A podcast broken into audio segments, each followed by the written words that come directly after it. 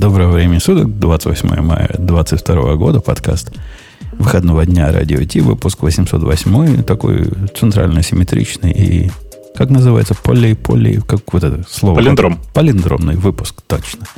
Бобук у нас эксперт. Я думаю, Ксюшу бы спросил, которая тоже здесь, она бы не знала, что за поле такой.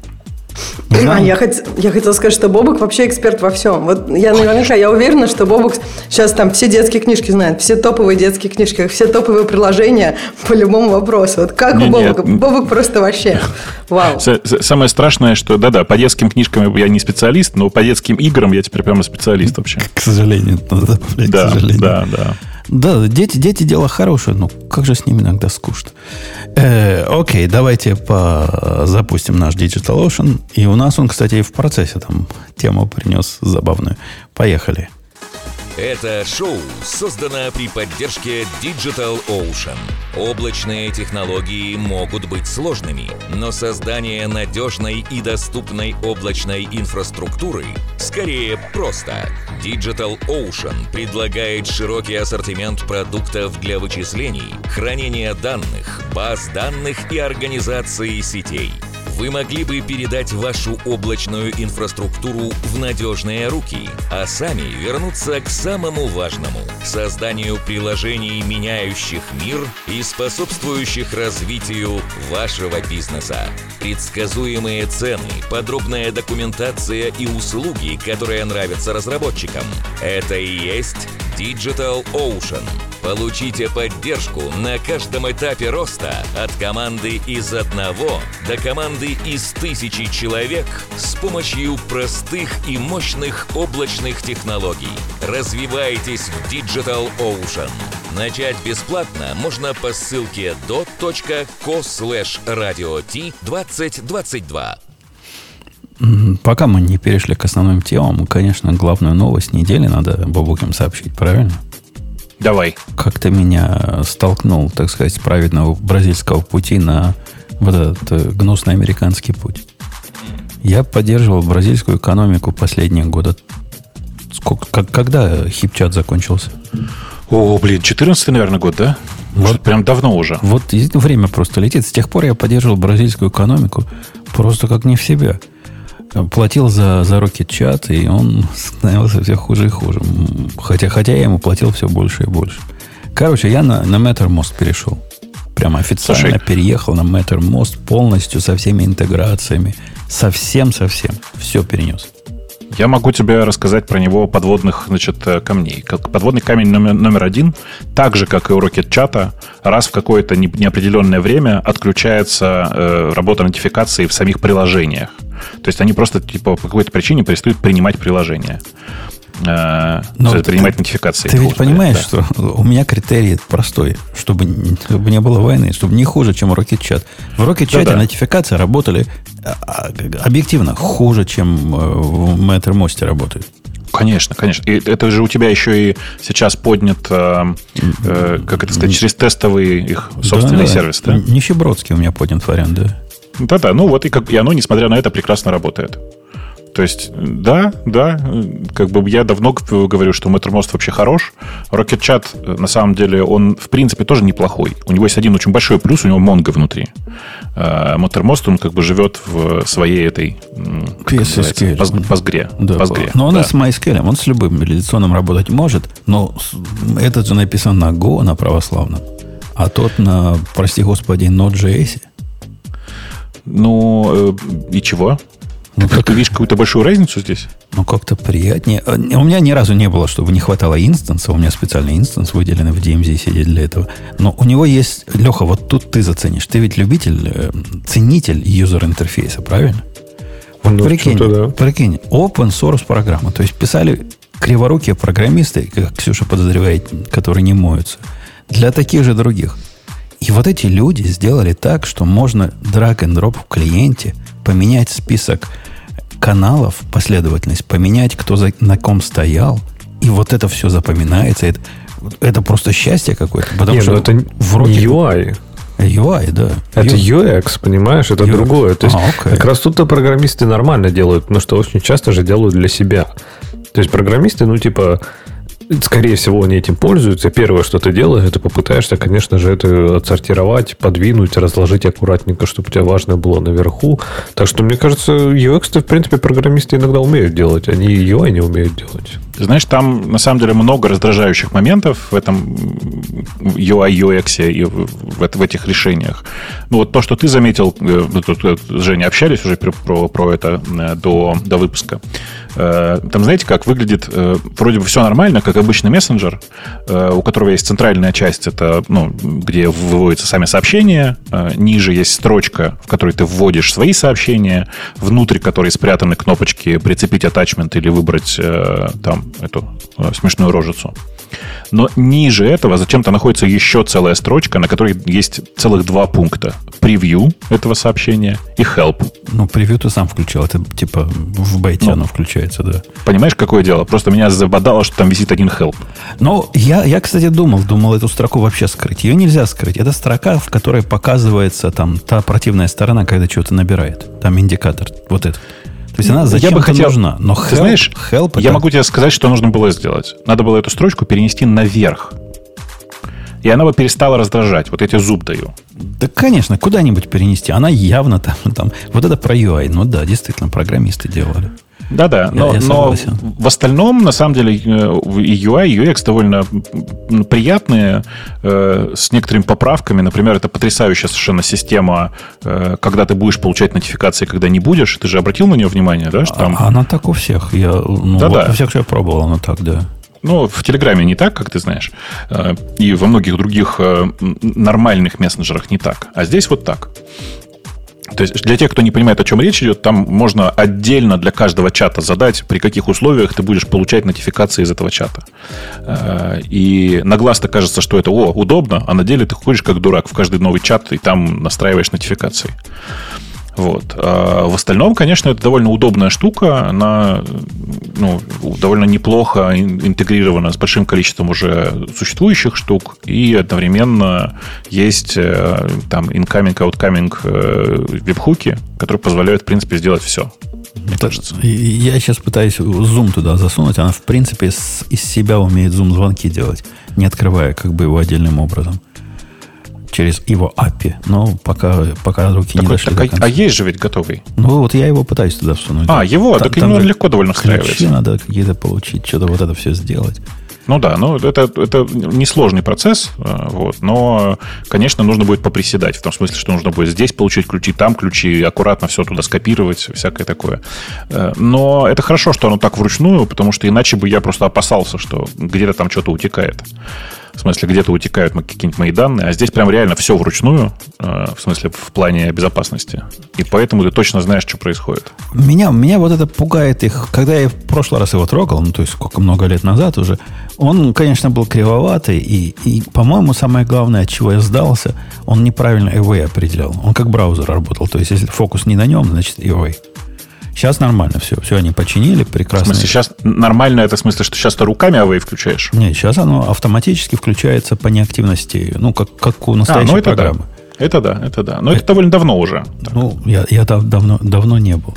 Но э, вот то, что они пошли в сторону вот этой гитлабовщины, вот это меня немножко пугает. А что такое гитлабовщина? Гитлабовщина, когда добавляют в core продукт фичи, которые нужны, видимо, для каких-то там усколобых менеджеров например. А, в смысле, вот эти вот их... Э, Playbooks, эти... boards. Вот это, вот Слушай, это... это же такое счастье, что это все можно выключить.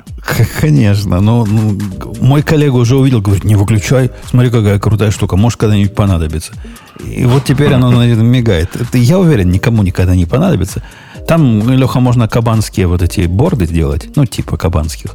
И плейбуки – это такая странная хрень, когда Например, такой специальный подчатик внутри чатика, который сбоку как-то открывается, в котором типа туду листа, где ты выбираешь там новый релиз. Мы делаем то, там мы делаем... Ну, в общем, не, не то это место, чатик, где вот это, вот это все надо делать. Что я до сих пор не понимаю, как они увязали чатик с канбан бордой вообще. Есть, она как? отдельная. Она, она прям, никак не да, связана. Под, под, это, под, не, не, я понимаю. Увязали, я имею в виду чисто продуктно. То есть, как, как, как то есть, пришел продукт-менеджер такой, а давайте забацаем интеграцию с канбан бордой. Mm. Я думаю, что так и было. Ну, у всех типа есть, в, в GitLab есть, а у нас нет. Как так? Я думаю, так и было прям. Э, ну, они хотя бы не сами разработали, да? Это типа не их продукт, надеюсь? Нет, нет, это их. их да. Это как раз их. Это... А, то есть они сделали канбан-борду. Ну, понятно. Конечно. Это, ну, потому что что еще может сделать компания, которая делает мессенджер, как не этот борду? Все должны Но, ну, по борде. Все-таки справедливости ради, у них там в, в составе... Да, нужно сказать, что это именно плагин. То есть это штука, которую э, ты удаляешь. Если ты ее потом поставить, можешь только обратно через э, их собственный marketplace. Да-да, но оно а, по умолчанию у нас стоит. Это их плагин, который включен. И, значит, подразумевается, что тебе он нужен. Ну, он такой по умолчанию установлен, это правда. А ты смотрел же, что у них есть э, чудесные совершенно там плагины, типа вот я, например, пользуюсь тем плагином, который называется Agenda. Это когда ты на ходу собираешься, типа, когда тебе надо, добавляешь через мессенджер, э, что ты хочешь на следующей встрече сказать. Ну, тоже, по-моему, не тот инструмент. Но нет. Ну, ну мне комфортно с ним. Мне, конечно, okay. комфортно. Вот. И я включил единственное, чтобы гифки показывать идиотские, потому что у нас тетки очень любят котиков. Котиков. Без а, котиков не могут. Гифки, и я тебе еще memes очень рекомендую. Все-таки memes, memes прямо хороший. Да. Memes для мальчиков, а гифки для, для девчонок, да? Да, да так и, понял, есть, понял. так и есть. Ксюша, это был сексизм и мэнсплейнинг. Я же тебе обещал термины объяснять. То есть сначала это был сексизм, а потом мэнсплейнинг. После того, как я объяснил, да. Так все и было. И, и, чисто, и чисто, Ксюша, на самом деле ничего этого не было. Это тебе все показалось. Это чисто для комплекта для газлайтинга. Газлайтинга, да, не из этого. А почему, почему Ксения молчит? Она восхищена? нашим разговором? Или, оскорблена. Или пошла холодильник свой проверять? Судя по всему, холодильнику пошла. Знаем мы таких. Да вот. нет, Ксюша же у нас очень правильный человек. Она с самого начала была на кухне. То есть холодильник на расстоянии вытянутой руки. Э, э, очень удобно. Очень, я, я согласен. Э, ладно, давайте это, как это, пойдем, пойдем к нашим основным темам, а то я уже устал сидеть в своих э, семейных трусах что там я? Как, что обычный мужик должен делать в такой ситуации? Ну как, гла- главное... Чесать наверняка гла- что-то. Главная тема, конечно, то, что у меня теперь вместо гордого российского флага написано «РУ», а вместо а, гордого апдейт, американского да, да. флага «УС». Почему УС? 12.4. 12.4. А у меня, кстати, не написано УС. У меня написано А. А у меня, а у меня ЖБ написано. Ж, Ж, а почему А у тебя написано? Без понятия. Наверное, потому что у меня клавиатура, которая называется ABC, просто она без, без национальности. Э, это, это, вы видели, люди, люди с ума сходят по этому поводу. И, собственно, я местами даже и согласен, что это какой-то позор. Подожди, они за или против эти люди? Они в обе стороны. Сходят с ума в а, обе стороны по 50%, да. Ну, же стало, ну, я посмотрел, когда они это выкатили, я посмотрел. Для тех, кто не понимает вообще, что мы несем, в macOS 12.4, это, ну, по сути, такой больше security update, как я понимаю, они поменяли значок, который показывает текущий layout клавиатуры. Раньше там был флаг страны, то есть, ну, там у меня, соответственно, там GB был, да, Великобритании и там российский. А сейчас они просто буковками сделали красивым, такой на беленьком фоне, вся аккуратненько выровнена. То есть иконочка выглядит, как будто там всегда была вместо вот этой пестренького флага там. Мне кажется, так стало лучше. Ну, э, вот те, которые с тобой не согласны, мне, собственно, пополам. Я не, не настолько часто переключаюсь, чтобы это была большая проблема. И, в принципе, мне флаги не особо помогали краем глаза видеть, потому что оно как-то высоко. У меня дисплей большой. Но люди говорят, раньше краем глаза видишь, там вот желто-блокитный, значит, ты в одном языке. А потом видишь, вот звездная полоса, значит, в другом. А теперь никак? А, те, а если теперь? похожие флаги, если язык какой-нибудь, я не знаю, э, Австралии и... Ну, Австралия, ладно, легко, но какой-нибудь США... Что похоже на флаг США? У тебя какой-нибудь флаг того, что похоже на флаг США и флаг США. Попробуй отличи там. Ну, как-то там, там же не, не всегда были флаги, кстати. Там, ну, Или не, там не только флаги. Например, на иврите там было написано Алиф, по-моему, да, там не флаг был израильский на иврите там было написано что-то, да, это правда. И по-арабски тоже что-то было написано. Я считаю, это, это, конечно, очень по-эпловски, потому что любой другой бы нормальный производитель опцию бы добавил, да, оставить как было, либо, либо сделать черно-беленький, как сейчас. Но народ сильно возмущается. Я там читал одно возмущение, Бобок, из ваших, из, ну, из, из ваших. Из наших? Из ваших, да. Говорят, я просто не понял, чем он возмущается. Чувак говорит, Я что... пытаюсь понять, из наших, из Ашкенази? Да не, из укров. А, господи. Та- так, Ок, так. Так вот, он пишет, что на фоне, значит, войны это просто какой-то позор. Но я не понял, что именно позор. То, что он флаг российский видит, либо то, что он РУ видит. Но как одно из этих это прям позор и просто политически близорукое действие. А, а- А а я, вот я не су- понимаю, что тут именно. Никто не понимает. Он, Так он вот, а с- трудом. Так вот, смотрите, ссылка-то самое главное, не просто народ возмущен тем, что флаг убрали, а то, что американский флаг убрали. То есть 100% Apple починит тем, что они у всех уберут флаги, а американский оставят. Потому что надо знать приоритеты. Конечно, конечно, знать, знать надо. Ксюша все еще не вернулась, судя по всему, да? Потому что Слушай, ну, Нет, я ли что. вернулась. Я вернулась, я вернулась. А мы тут тебя поливали всячески. э, Да? А вот я не слышала. А, А ты, а ты, наверное, на кухню ходила, говорил Умпутун. Конечно, борщ делать. Э, Борщ? Борщ. Ничего себе. Ну а борщ. что, что женщины делают на кухне? А то мне кажется, что у вас там довольно сложно найти свеклу. То ладно, то не Нет, у тебя очень старые данные. Лет типа 15-20 назад, говорят, сложно было. А сейчас Не-не, вообще легко. э, Ты знаешь, я просто почему, почему так уверенно про это говорю, потому что все последние разы, когда там меня заносило в- куда-то в вашу сторону, в сторону долины, обнаруживалось, что свеклы как таковой на самом деле нет. Есть всегда либо вареная, либо маринованная. А это, как ты понимаешь, вообще не то. А ты Не-не-не. всегда, всегда борщ делал, да, когда приезжал в Конечно, сначала То есть пойду, пойду, говорит, свеколки поищу где-нибудь. я просто мои, мои, мои американские друзья по какой-то причине решают, что надо устроить русские дни. А русские дни у них это пельмени, борщ и шашлык. Почему такое сочетание, я не знаю, ни одно из этих блюд русским, как известно, не является. Э, плохо сейчас сказал, да? Ну, неважно. Сейчас как бы Слушай, все- ну а, давай скажем так, все эти блюда популярны в русских магазинах. Да, конечно. И как бы, ну, то есть этого всего тут не хватает. То есть, чтобы шашлык, э, тебе нужно его самому тут резать, мариновать и так далее. Ты не можешь купить готовый. И поэтому это как бы такое... Подожди, а у вас что, разве нет вот этого кебаба, который прям вот как шашлык? Ну, он другой. Такого, который настоящий. Не такой, ну какой-то, не знаю, какой-нибудь маринад в кефире. Да нет, кебаб таким не Слушай, бывает. представляешь, какой я старый. Не, у нас есть И прям я, такой, я не застал, когда готовые шашлыки вот это появились в природе. Ну да, при да, если... не было, нет. Да, да. А сейчас, ну, по крайней мере, когда была в России, можно такое купить. Готовый шашлык берешь, такую баночку, хороший маринад бывает. Все там специалисты, какой фирмы надо покупать. Я не могу сказать, что застала это прям, ну, ну да, застала немножко, да. Какая-то профанация. Тут сам себя приготовишь маринаде, как, чего надо набросить. А тут какой-то какой для ленивых. Знаешь, позор какой-то. Вы, вы, небось, еще и раков вареных покупаете готовых там у вас сейчас. Такой тоже позор. Да, не знаю, нет, тут же раков, по-моему, не едят, тут же всяких лобстеров, которые раки только большие. И крабов, крабов. Нет, у нас тут крабов едят. И бывает сезон, когда они не очень дорогие. И Как, как не прям- едят крабов? Едят у нас. Р- раков у вас раков, едят? раков едят. Называется как он? Какой cat? Cat, cat, что-то fish, cat, cat, fish. А зачем? Они же маленькие, этих крабов лучше есть, там больше Ну, мяса. они, они по-другому... Нет, здесь раки абсолютно отвратительные. То есть надо куда-нибудь ехать, видимо, в те места, где умеют раков выращивать. Они тут с мизинец размером, не такие. как- С мизинец? Это типа креветка, что ли? Ну, это такая разжиревшая креветка.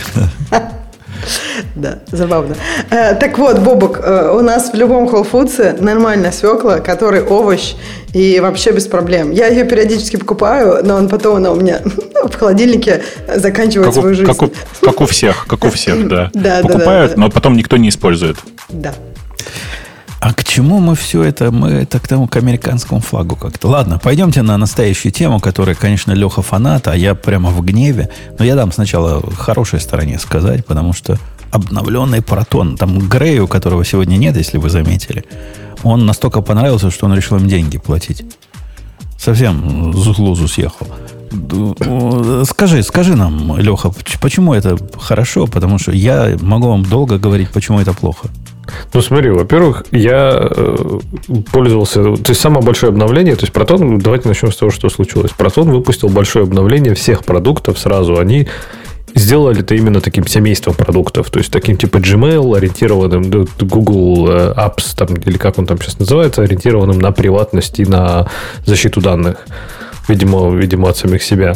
И у них сейчас там четыре продукта, mail, календарь, Drive и VPN, и они, по сути, все и до этого существовали, некоторые в бетах, они просто их сейчас запустили под обновленным дизайном, некоторые они перезапустили, например, приложение для iOS как полностью, или приложение в вебе для почты, как, по сути, полностью новое приложение, они выглядят конкретно по-другому. И э, под, еще под, там, этот, под капотом они поменяли пару вещей, типа бриджа они выпустили нового. И самое главное, они это все слили еди, действительно в один такой семейство продуктов. То есть, например, можно теперь их оплатить все вместе. То есть, можно купить одну подписку, и она даст доступ, по сути, ко всем продуктам, которые, которые вам нужны.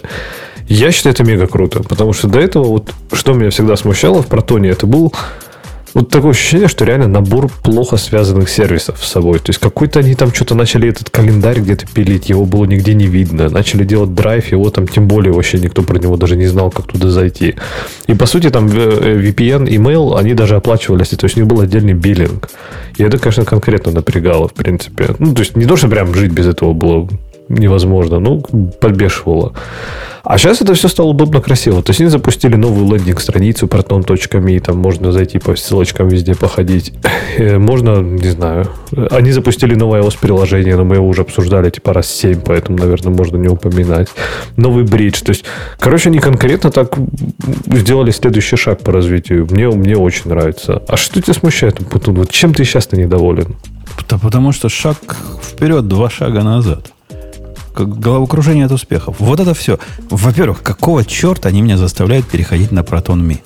У меня э, есть замечательный OnePassword, который про proton.com или protonmail.com, вот про то, что раньше было.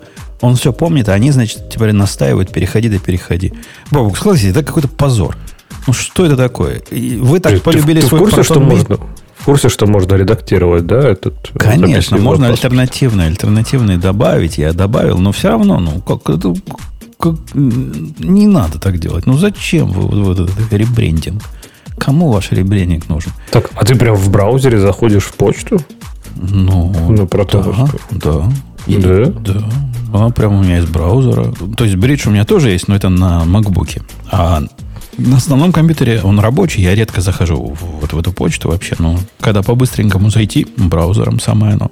Но mm. даже не это главное. Хотя, Бог, я тебя спросил, но не дал ответить. Ведь так не надо делать. Ну, не надо навязывать свои новые домены. Скажи, вот согласись со мной. Ну, конечно, не надо. Конечно, так не старый надо. никуда не делся, кстати. Для... Конечно, только плашка на пол экрана торчит, что переходи срочно на новый. А так, конечно, никуда не делся. Ну, ты, ты же знаешь, что можно как бы э, ну, все это исправить. У тебя есть какой-нибудь U-Matrix поди или там, не знаю, чем ты пользуешься.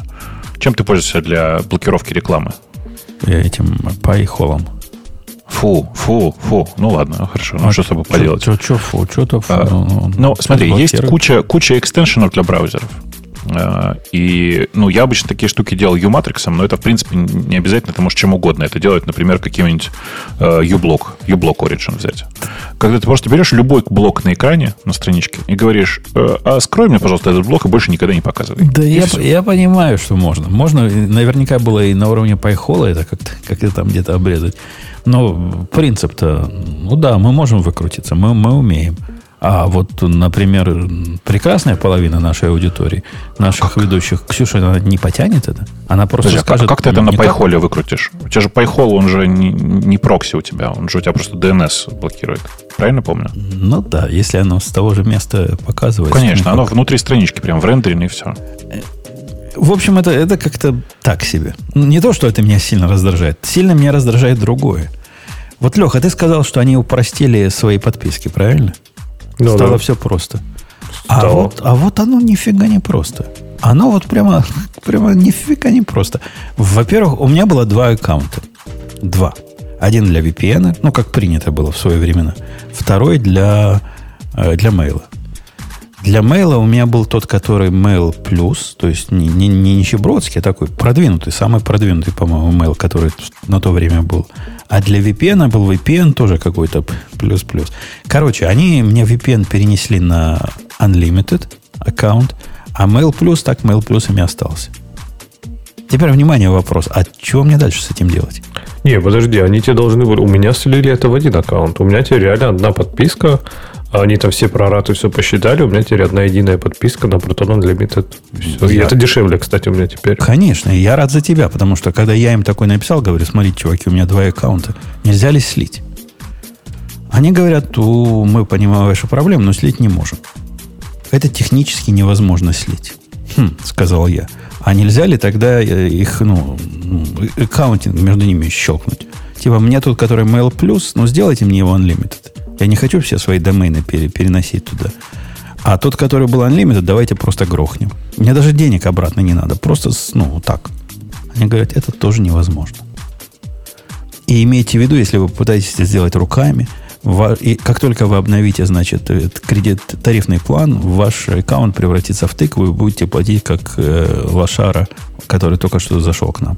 Все скидки, значит, потеряете. Подожди, а что а чё, а чё они в итоге тебе предложили? То есть у тебя теперь просто тупо две подписки или что? У Я меня не сейчас две понимаю. подписки, да. Один, Так, а аккаунт как? А аккаунт один? Ну, то есть, типа, у тебя физически, вот под которым ты логинишься, физически Proton. два. Два. Один. А, то есть ты имеешь в виду, что у тебя был, например, один юзернейм для Протона и был один юзернейм для э, Proton Mail, для Да. VPN, один Да, для да. mail, и они у тебя были И разные. они были разные. Слить они И их не они- могут, да. А, Слушайте, а странно, вы, мне- вы мне скажите главное, зачем вы вообще на протоне сидите? Ну, в смысле, для чего? Так VPN, VPN у них хороший. Прямо годный VPN, шустрый, работает Да быстро. нет. Да нет. Че нет? Не, Ну, VPN, смысле, у них су- не, VPN, бабук, у них, смотри, у них Basic, который, да, базовый, он, скажем так, он не то, что медленный, он нестабильный. А вот который у них, типа, Advanced, который, я так понимаю, что, наверное, не самый крутой, но, вот, типа, уже который вышел, который 1700 серверов, то вот это все, он прям классный, он даже для HD стриминга вообще без проблем идет. Слушайте, значит, во-первых, попробуйте, откройте для себя Malvad и пож- поживите немножко с ним. Вы просто поймете разницу в подходах. Кого, подожди, открыть? Э, Му- Mulvad. Э, Пишется M-U-L-L-V-A-D. Э, Это VPN, который делают чуваки, которые разбираются в VPN. Зайдем с самого начала. У вас в VPN такое понятие, как аккаунт есть, Ну да. а у них нет. А, Прикиньте. Прикольно, да. Не, дол- не должно быть был- аккаунта. Вообще, Такое ощущение, что, Бобок, либо ты все эти сервисы знаешь, но нам не рассказываешь, либо ты их просто каждый раз какие-то новые находишь, потому что ты никогда чувак. про него, вообще никогда про него не упоминал. чувак, Я открыл страницу Мулвада. Прямо первая ссылка на первой странице My Account. Это Ага, зайди туда, нажми. Видишь, что там написано? нажимаю My Account. Он говорит логин. Аккаунт number, логин да. говорит, а что? Теперь, теперь внимание. Попробуй создать учетную запись. Сгенерить, да? он Create пишет, да. Он Нет, просто что-то- генерирует случайный номер и больше ничего про тебя не знает. Да, no email, Просто. no phone. Подожди, а когда, Оплатить когда ему как? платить будут? Да. Криптой? Смотри, смотри, у тебя дальше есть выбор экрана платежей, и ты, во-первых, этот, вот этот твой уникальный номер, это как бы твой логин, пароль, все. У тебя как бы это все что, все, что, все, что ему нужно. Ты оплачиваешь работу этого кода. Оплатил ли ты себе или кому-то другому, никто про это не знает. Больше того, ты можешь заплатить криптой, что, собственно, я и делаю всегда в этой ситуации. А, Чтобы просто вообще никто ничего не знал. А, И это просто, ну, это просто богический VPN. Они делают, они, они единственные, кого я знаю, кто умеет, например, мультихоппинг. Они умеют не просто VPN, а VPN через VPN через VPN. Не, это Есть. умеет, кстати, этот эм, Secure Core в этом, в Да-да. протоне тоже, но на Да, да, продвинутом уровне. да, я понимаю, в смысле, но здесь просто он работает. Погоди, а как, как, он, сказать, как да. он показывается со стороны меня? Он как OpenVPN умеет быть? Он умеет быть OpenVPN, умеет быть э, WireGuard, еще чем-то. Давайте я вот сейчас ткну в этот самый и скажу тебе, что у него... э, у него, короче, сейчас пошел посмотреть, что, Классно, что у меня пока ты открыто. смотришь, Бабук, я заценил у них этот э, прайсинг модул, написано за месяц 5 Да. евро, год Да-да-да. 5 евро, декада 5 евро в месяц. Да. Это прикольно, молодцы. да. А, нет, они прямо настаивают на том, что вот есть цена, и мы ее не снижаем никогда, мы ее не меняем никогда. Они, смотри, у них есть отдельная галочка использовать только WireGuard или только OpenVPN. А так они выбирают тот, который у тебя прямо сейчас будет быстрее работать. На фоне какого-нибудь, э, э, короче, на фоне некоторых других э, этих самых, у них поменьше серверов. То есть у них там типа около тысячи серверов всего в разных местах. Но точно так же ты выбираешь себе конкретное место в, конкретной, там, в, конкретном, в конкретной стране, нажимаешь на кнопочку и все, и коннектишься. Так, а слушай, а- с одного аккаунта 5 устройств. Я сейчас не рекламирую, у меня нет никакой там ничего. В смысле, было бы здорово, наверное, если бы у них была реферальная программа, я бы сейчас себя купил просто все, все вот это. но я каждый год сам по себе продляю этот VPN и все. Ну, раз а, слушай, у меня них... завелся unlimited аккаунт случайным образом у, у mm-hmm. Протона, так нафиг мне еще чего-то надо? Не, нет, у тебя это понятно, но я просто не считаю, что это имеет какое-то серьезное значение, в смысле то, что там VPN есть. Я, для меня всегда вопрос, зачем вы пользуетесь почтой на протоне? А, погоди, погоди. А, я обратил внимание, кстати, возвращаясь к протону, что теперь они так как-то упомянули о том, что, оказывается, наш VPN ограниченный трафиком. Ты это знал, Леха? Я, я не думал, что ран, раньше такого, что VPN-то ограниченный.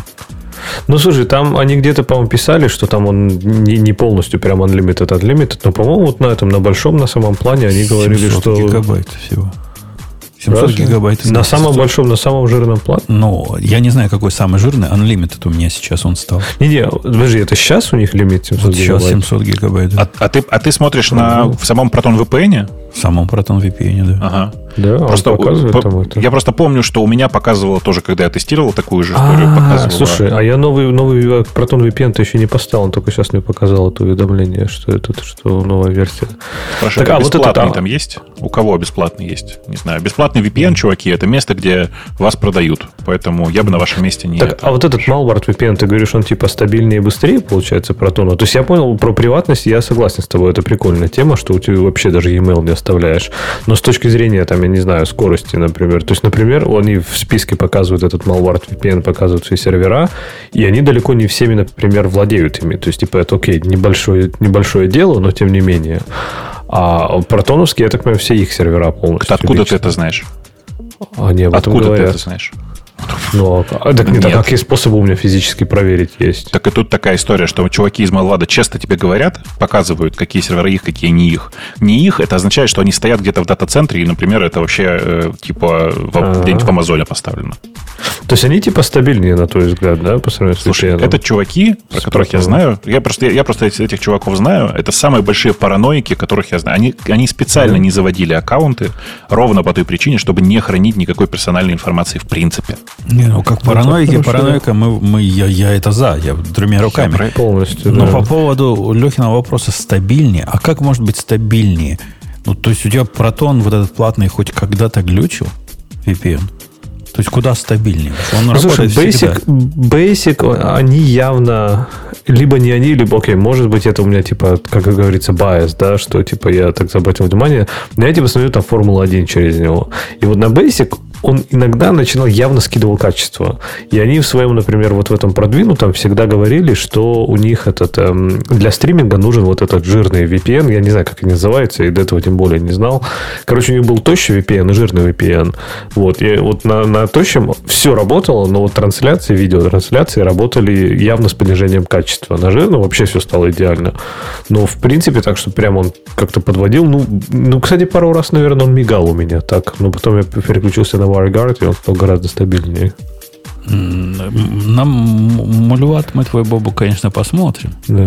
Посмотрим, конечно. Что-то с ним, Слушай, конечно, да. А где этот, э, ты видишь количество трафика, я не понимаю. Ну, а там, там же они пишут тебе. Ты, ты письма не читал, которые они тебе прислали? Во-первых, Читал. количество трафика внизу теперь пишется в твоем вот этом UI. Снизу. Так это... Нет, это storage. Это storage на все. И, и это, они говорят VPN, значит, тоже вот про это. Ты письмо почитай. Не. Да так пишут. Ну, не, я, подожди, я вот эта штука, не, не, я понимаю, ну вот э, то, что ты видишь, например, когда ты заходишь, там, не знаю, в бридж ты имеешь в виду, да, ты заходишь и видишь. Это твой storage, это типа драйв и, и почта. Но а, к VPN а, это а, отношения а вот, не имеет. А вот нет. А вот я понял, что не так. Я понял, что это на все про все. Так, а как, типа, а какой смысл показывать тебе трафик VPN и э, эти, э, не знаю, использование места на диске в одном месте? Это две вообще просто не связанные вещи. Ну, почему бы не показывать? А, мне, кажется, мне кажется, что-то ты не так понял. Ну, я, я читал их анонс. Из анонса я сделал такой вывод. Не то, что мне надо 700 мегабайт, ну, у них VPN, но обратил внимание. Ну вот на сайте они этого я тоже не могу у них найти, чтобы они где-то написали про. Ну, может, может я, да. Может, я заливаю, как, как Троцкий. Может быть, может быть, может быть. Я точно помню, что э, я где-то читал, что они прямо говорили, что типа у них там так кривенько говорит, что типа fair use, там вот это все, что, что какой-то лимит есть на, на VPN, что он прям не совсем-совсем unlimited, что если они там увидят этот аномальный трафик, то они, скорее всего, постучат. Но я не знаю, они нигде цифру, по-моему, не называли никогда, ни раньше, ни сейчас. Ну, там аномального трафика трудно нагнать, потому что на OpenVPN самая большая скорость, которую я мог получить когда-нибудь на своем гигабитном коннекте, был 30 мегабит. То есть, ну, 30 мегабит хоть круглые сутки гоняй, много не нагоняешь. То есть это, как сказать, как скорость света, природный лимит они такой ввели туда. Конечно, конечно. А, ну, вот так вот. Кстати, по поводу упрощения тарифных планов, тебе кажется, что там стал Unlimited, правильно? Mail Plus остался. Да. Их, по сути, два осталось. Нет, а если пойдешь глубже, найдешь, что бывает еще и VPN Plus. Да? Там как-то хитро переключить надо, и видишь как ага. бы специальные VPN-овские планы.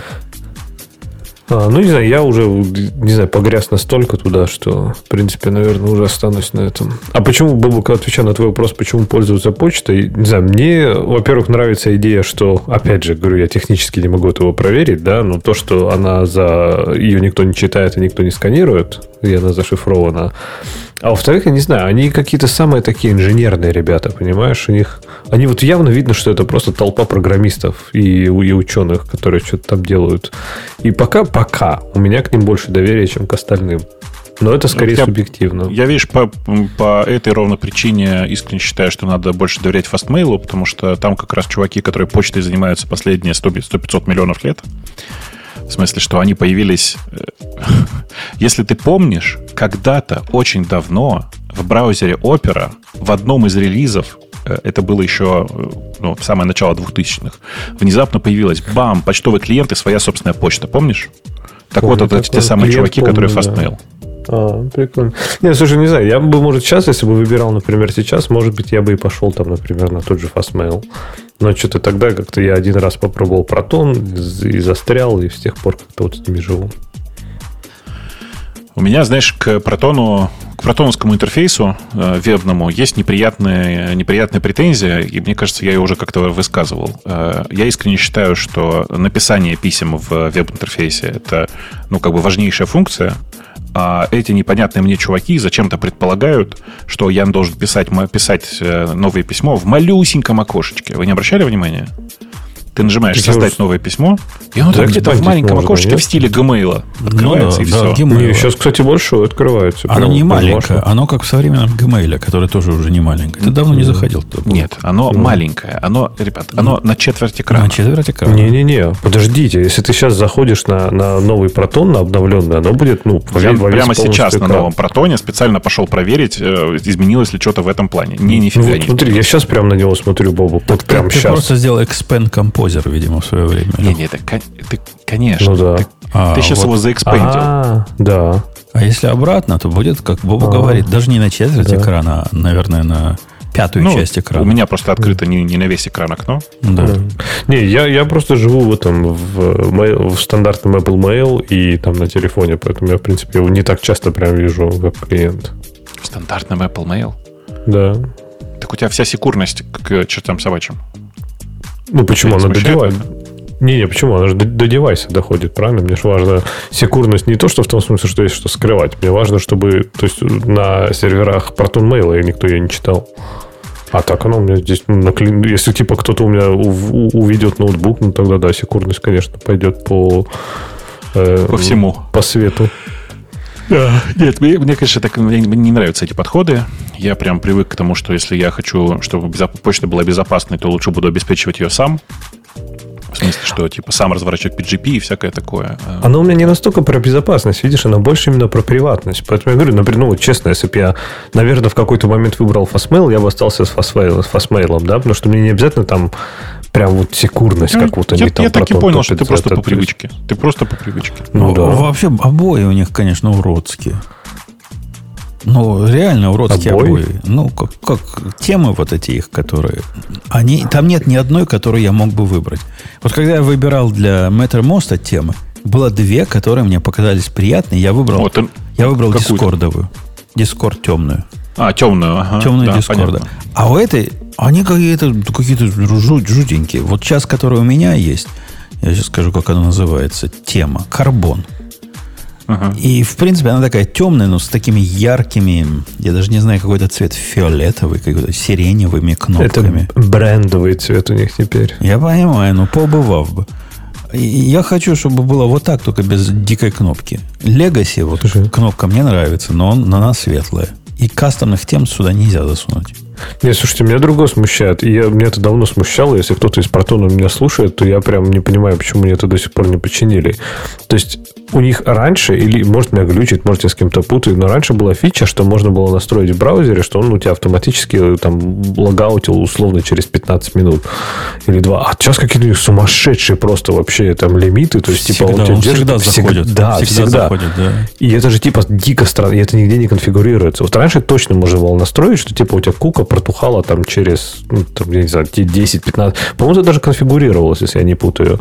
И мне это, блин, так было разумно с точки зрения вот именно безопасной почты. Ну, говорю, так как, окей, я не столько про безопасность, сколько про приватность, то я не то, что прям переживаю. А я тебе Но скажу, так когда... странно, что они это убрали. Подожди, Леха, мы с тобой, ты как программист программисту.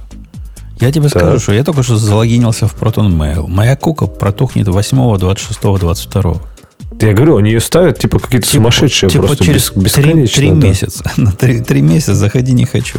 Да-да-да, это странно, потому что, понимаешь, это явно они поменяли, потому что я точно помню, что меня всегда бесило, что я чуть ли не каждый раз должен был логиться в почту, да? ну, логиниться в почту, если хотел использовать веб. А теперь тебе это бесит, было что, нормально. Что не надо, не надо всегда этого Не, делать. типа бесило, ну как сказать, то есть меня это раздражало, но я понимал, почему я это делаю. Потому что, типа, а Кука, по-моему, вообще была сессионная у них до этого.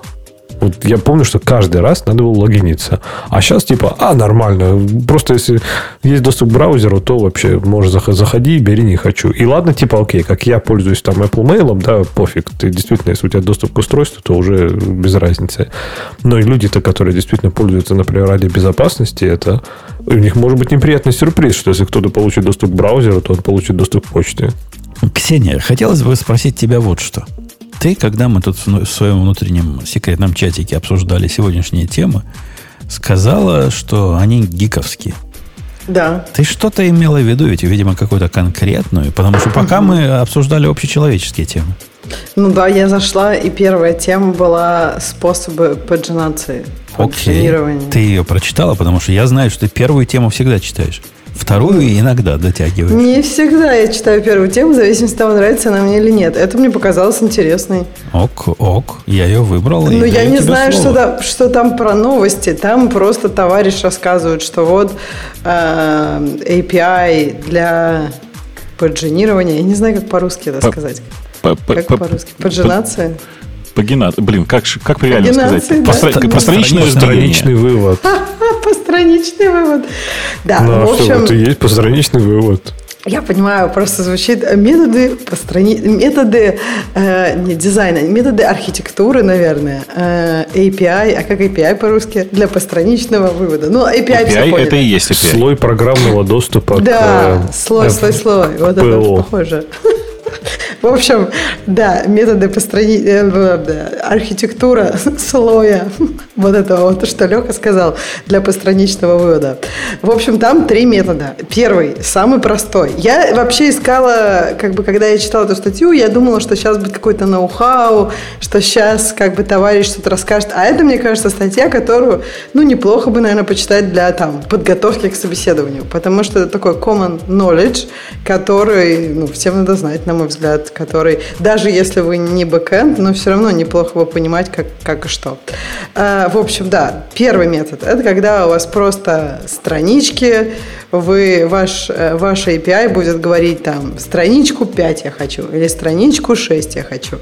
А, и, ну, на мой взгляд, основной минус, что у тебя вероятность возникновения дупликатов очень высокая, потому что если у тебя что-то поменялось э, в этом в этой коллекции данных что-то добавилось или что-то удалилось, все странички, по сути, сдвинулись во все места, и поэтому, когда клиент один раз пришел, потом что-то поменялось на сервере, второй раз пришел, то как бы, ну, я не знаю, очень сложно, нужно очень много логики дополнительной на клиентах, чтобы все это было без дупликатов. Подожди, да, я объясню нашим слушателям, Давай. о чем ты говоришь.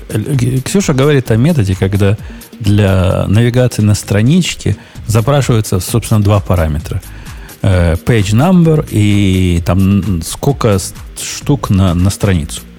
И вычисляется, ты говоришь, там, 55-я страница, лимит 100. И вот оно, типа, считает 55 умножить на 100, там, минус 1, и делает туда, значит, э, ходит, э, ну, скип делает, когда, когда запрос к базе данных, и потом делает запросы к базе с лимитом 100 с этого места. Вот об этом Ксюша говорит. Продолжай. Прости, что я тебя перебил. Да, да, да. Нет, я просто думал, что постраничный все знают. Мне кажется, это самый... Он популярен был там лет 10 а вот... назад, да, наверное? Но мне кажется, все его знают. Думаешь, а есть вот люди, интересно. которые не знают? А вот как интересно называется? То есть мансплейнинг, это если бы ты, например, потом все с Ксюшей объяснил. А вот когда ты объяснил, что Ксюша говорила всем, потому что Ксюша говорила понятно про что, просто ты это еще раз объяснил. Это как называется? Это называется... Ты же специалист по сексизму. Умпутусплейнинг. Да нет, я не против. Мне кажется, если, допустим, просто если кто-то этого не знает, я не думаю, что он понял это после моего объяснения и после твоего тоже. Потому что надо, наверное, тогда объяснять, что у вас есть клиент, у вас есть сервер, на сервере какая-то коллекция данных, клиент хочет эту коллекцию данных, но не может запросить все сразу вместе, потому что если сервер пришлет все сразу большим куском, клиент, ну там, не знаю, нет, э, сеть ваша там э, не, не, не проталкиваться будет это в вашу сеть, клиент задохнется этого всего, будет юзер полчаса ждать этого всего и так далее. Ну, то есть надо долго объяснить, почему вообще, наверное, нужны эти, э, эти постраничного доступа методы. Нет, нет, тут, Но, тут надо объяснить, почему они считают это, мет, это плохим. Вот, это, вот эта часть мне интересная, кажется. Ну, я есть... вот объяснила на самом деле с клиентской точки зрения. Э, мне как, хотелось бы, наверное, чтобы кто-то объяснял это с точки зрения баз данных. Там в статье это есть, но как бы для меня это ну, вот если, немножко абстрактнее. Если забить на вот это данные обновляются, пока ты ходишь по страницам, что в принципе вполне нормальный трейдов, если ты хочешь по страницам. Что? Как так? Ну, что это такое? Ну, я не знаю, я, может быть, я, я понимаю, что есть какие-то более статичные данные, но большинство данных в мире, они, ну, ты можешь что-то добавить. И Самый большой магазин в мире Amazon ага. именно так и делает. Никак, когда делаешь, идешь на следующую страницу, у тебя есть большой шанс, во-первых, увидеть э, э, товар с предыдущей страницы, ну, то есть удалился, видимо, один в процессе, либо не увидеть э, товар, который ты должна была бы увидеть. И ничего никто не разваливается. Слушай, это, вот я тебе говорю, нет, подождите, я, я, я вам говорю, что если Amazon сейчас пофиксит это и сделает так, что у них нет дупликатов, у них все метрики, блин, вверх пойдут. И они скажут, ой, как круто, кто-то промо получит промоушен, там, я не знаю, все просто. Но ты понимаешь, что э, если у тебя дупликат, то ты время юзера, пока он может что-то купить, ты потратил на какую-то фигню. И, ну, это неэффективно. А я даже почти уверен. Вот жалко, что среди нас нет кого-то из Амазона, я на Аню намекаю, которая бы могла подтвердить, что они эту идею уже проверяли. Проверили и увидели, что да нифига никакие метрики. Не... Всем пополам. Всем плевать вот на это, на все. Да подожди, слушай, э, у юзеров, ну, у них внимание на любое приложение достаточно короткое. И если это за короткое время, ну, я, я пошла на Amazon, поскролила, мне ничего не понравилось, еще два раза одно и то же хрень показывают. Я ушла, пошла на другой сайт, купила там. Понимаешь, э, ну, все равно есть... Э, Слушай, такая... ты, сейчас, ты сейчас издеваешься? Нет, я, кстати, не издеваюсь. На, я какой, послед... на какой пос... другой сайт? Нет, я в последнее время, на самом деле, больше покупаю не на Амазоне, потому что, я не знаю, может быть, это у нас какая-то тема, очень много фейков. То есть я на Амазоне перестала, например, покупать э, все, что связано, ну, как бы с какой-то, например, там, не знаю, личной гигиеной. Потому что я просто боюсь, что это будет фейк, он будет какой-то опасный, и там, я не знаю, я, ну, ну просто вред здоровью, например, нанесу. Так, нет, Ксюш, но ты делаешь это не потому, что у них поджинация неправильно. Нет, это первое. Давайте, давайте сдадимся. Слово это слово поджинация, других по-другому его не назвать. Не-не, можно еще пагинация говорить. Пагинация, да. да пагинация. Да, как-то не, мне, а мне нравится по, по, по постраничного, э, там, э, не знаю, по страничной присылке. А, Леха, я тебе отвечу, кстати, есть альтернативы ну, Амазону?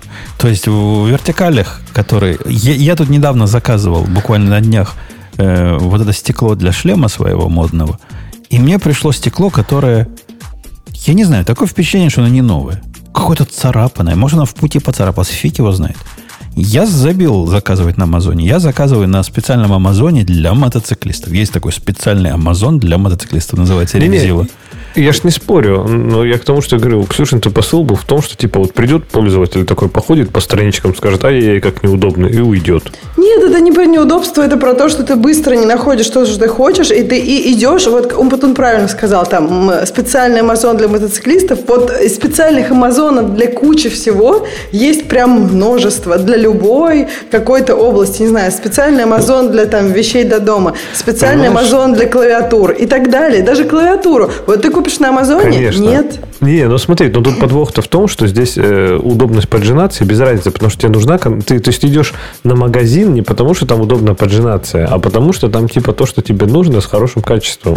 Поэтому, мне кажется, честно, Amazon может вообще все что угодно делать, и типа, если, если будет только на Амазоне, все равно купят там. А если будет плохого качества или не будет на Амазоне, купят где-то еще. Нет, понимаешь, дупликаты, они мешают тебе найти что то, что тебе надо. Я, например, ищу, когда вижу дупликаты, ну просто я могла бы увидеть то, что мне интересно. Не знаю, ищу какую-нибудь штуку. И как бы вот часто одно и то же, не знаю, ищу футболку, один и тот же рисунок. Я думаю, да, Джо, да блин, какая-то хрень. Пойду лучше в другой магазин. Прости, что я перебиваю, но если мы говорим о конкретном случае, например, Амазона, поджинаться у них, какое отвратительное слово, это прям проблема из второй сотни проблем, которые у них есть. То есть то, что ты, например, я искал, жена приходит и говорит, слушай, говорит, я ищу вентилятор на стен, на, на, на, на потолочный. И вот если я пишу дать ну, вентилятор на потолочный, возвращает 17 страниц. А если пишу на потолочный вентилятор, возвращает 170 страниц. Почему так? Я не знаю, что ответить. И явно поджинация здесь, не, не, так сказать, не, не проблема. Подожди, слушай, если ты говоришь, э, какая из проблем поджинация часто для вашего сервиса, ты, наверное, не первая, я не спорю. Но мне кажется, если... Ну, то есть мы обсуждаем как раз эту проблему. То есть она тоже проблема. А, а вот И... давайте про нее технически поговорим. Давай, а в чем проблема? Бобу, к тебе хочу спросить. Ты сталкивался с проблемой? Тут часто говорят, что если делаешь с офсетом, ну, с, со скипом, то все базы данных тормозят как не в себя. А что они тормозить-то будут? Я не понимаю, с чего бы они тормозили. С какого Но, радости им тормозить? Смотри, э, мне всегда кажется, что офсет просто численный, да, какой-то, это на самом деле довольно плохая, э, ну, плохая практика. Э, потому что офсет относительно чего ты считаешь? Ну, погоди, офсет, ну это же база данных, у нее нет э, нативного порядка сортировки. Относительно того поля, индекс которого у тебя предполагается, и, что ну, должно нет, нет, смотри, вот смотри, вот давай конкретно, давай какой-то пример посмотрим, да, вот у тебя есть, например, поиск по товарам, вот ну, амазоновский. Там все максимально понятно, потому что у тебя есть просто список товаров, и дальше ты говоришь, мне показывай, пожалуйста, список товаров. Он, он же у тебя когда отсортирован, этот список, понимаешь? Э, и ты результаты э, э, с этой сортировки постоянно хранишь где-то.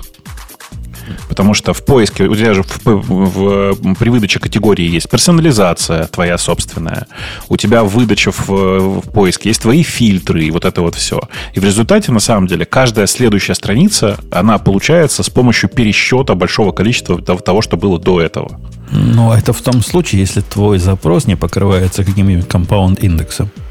А я уверен, что запросы в... А какой тут может быть компаунд индекс?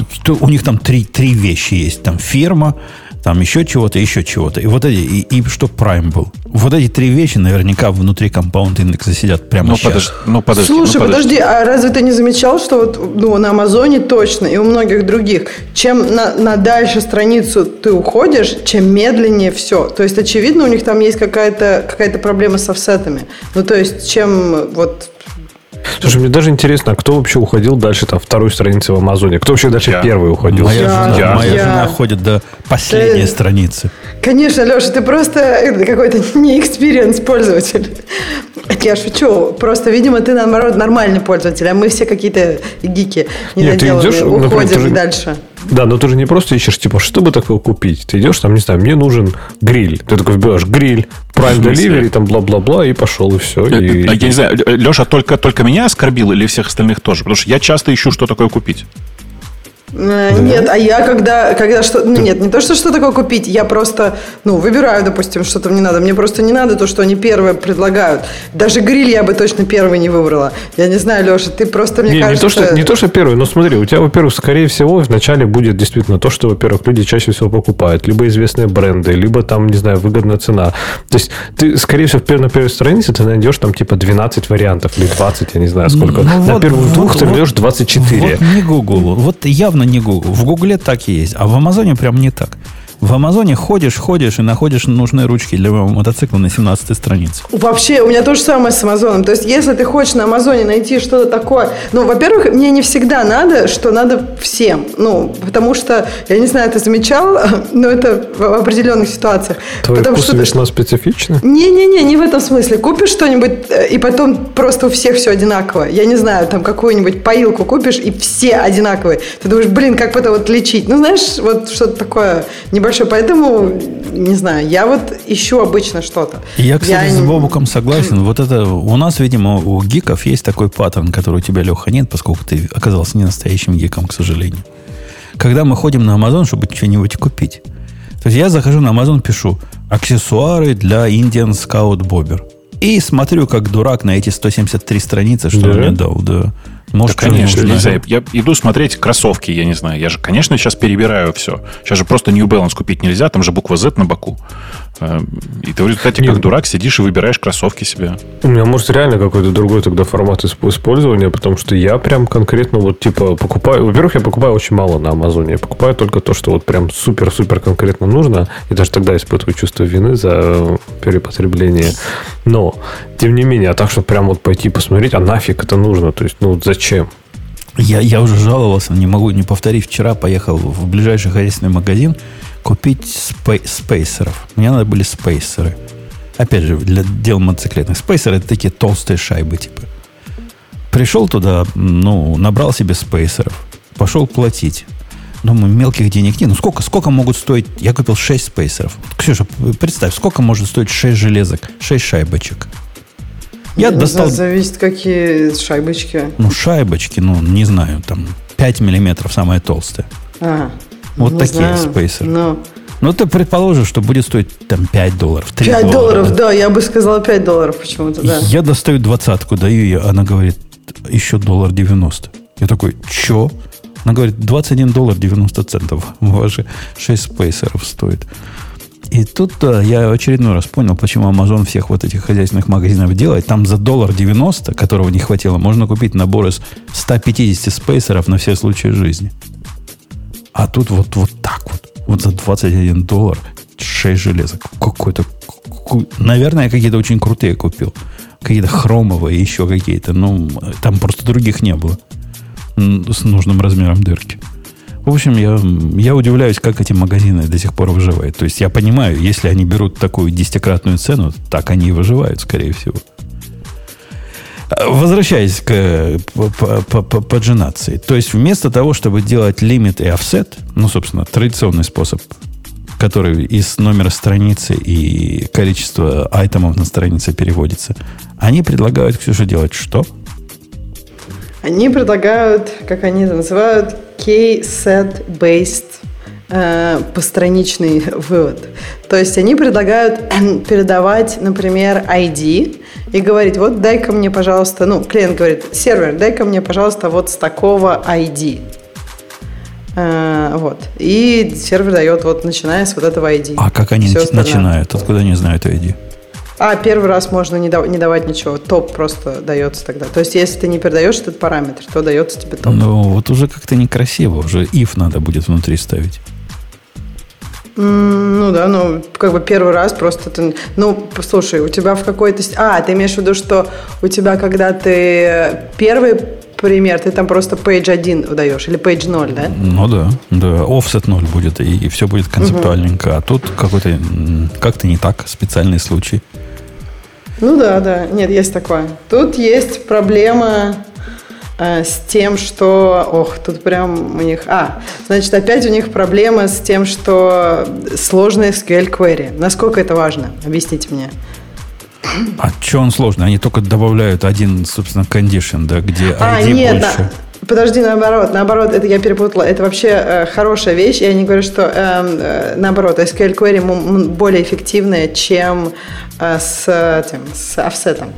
А, ну, вообще это только, они, я так понимаю, предполагают, что ID это у тебя будет последовательный и монотонный, да? То есть, типа, но, мне кажется, да, но Pagination тоже не... тут же работать не будет. Если ты, ты ж, если сортируешь по ID, у тебя такая же проблема будет.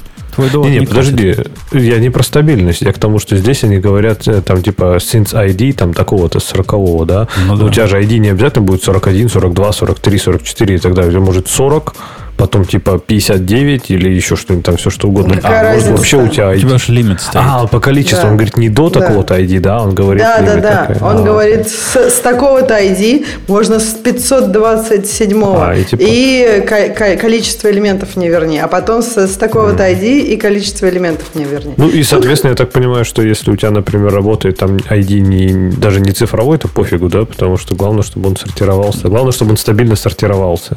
То да. есть какой-нибудь ее ID тоже Оно, оно в обоих случаях это главное. Иначе ты не сможешь и поджинацию ну, обычно да, делать. Да. Да.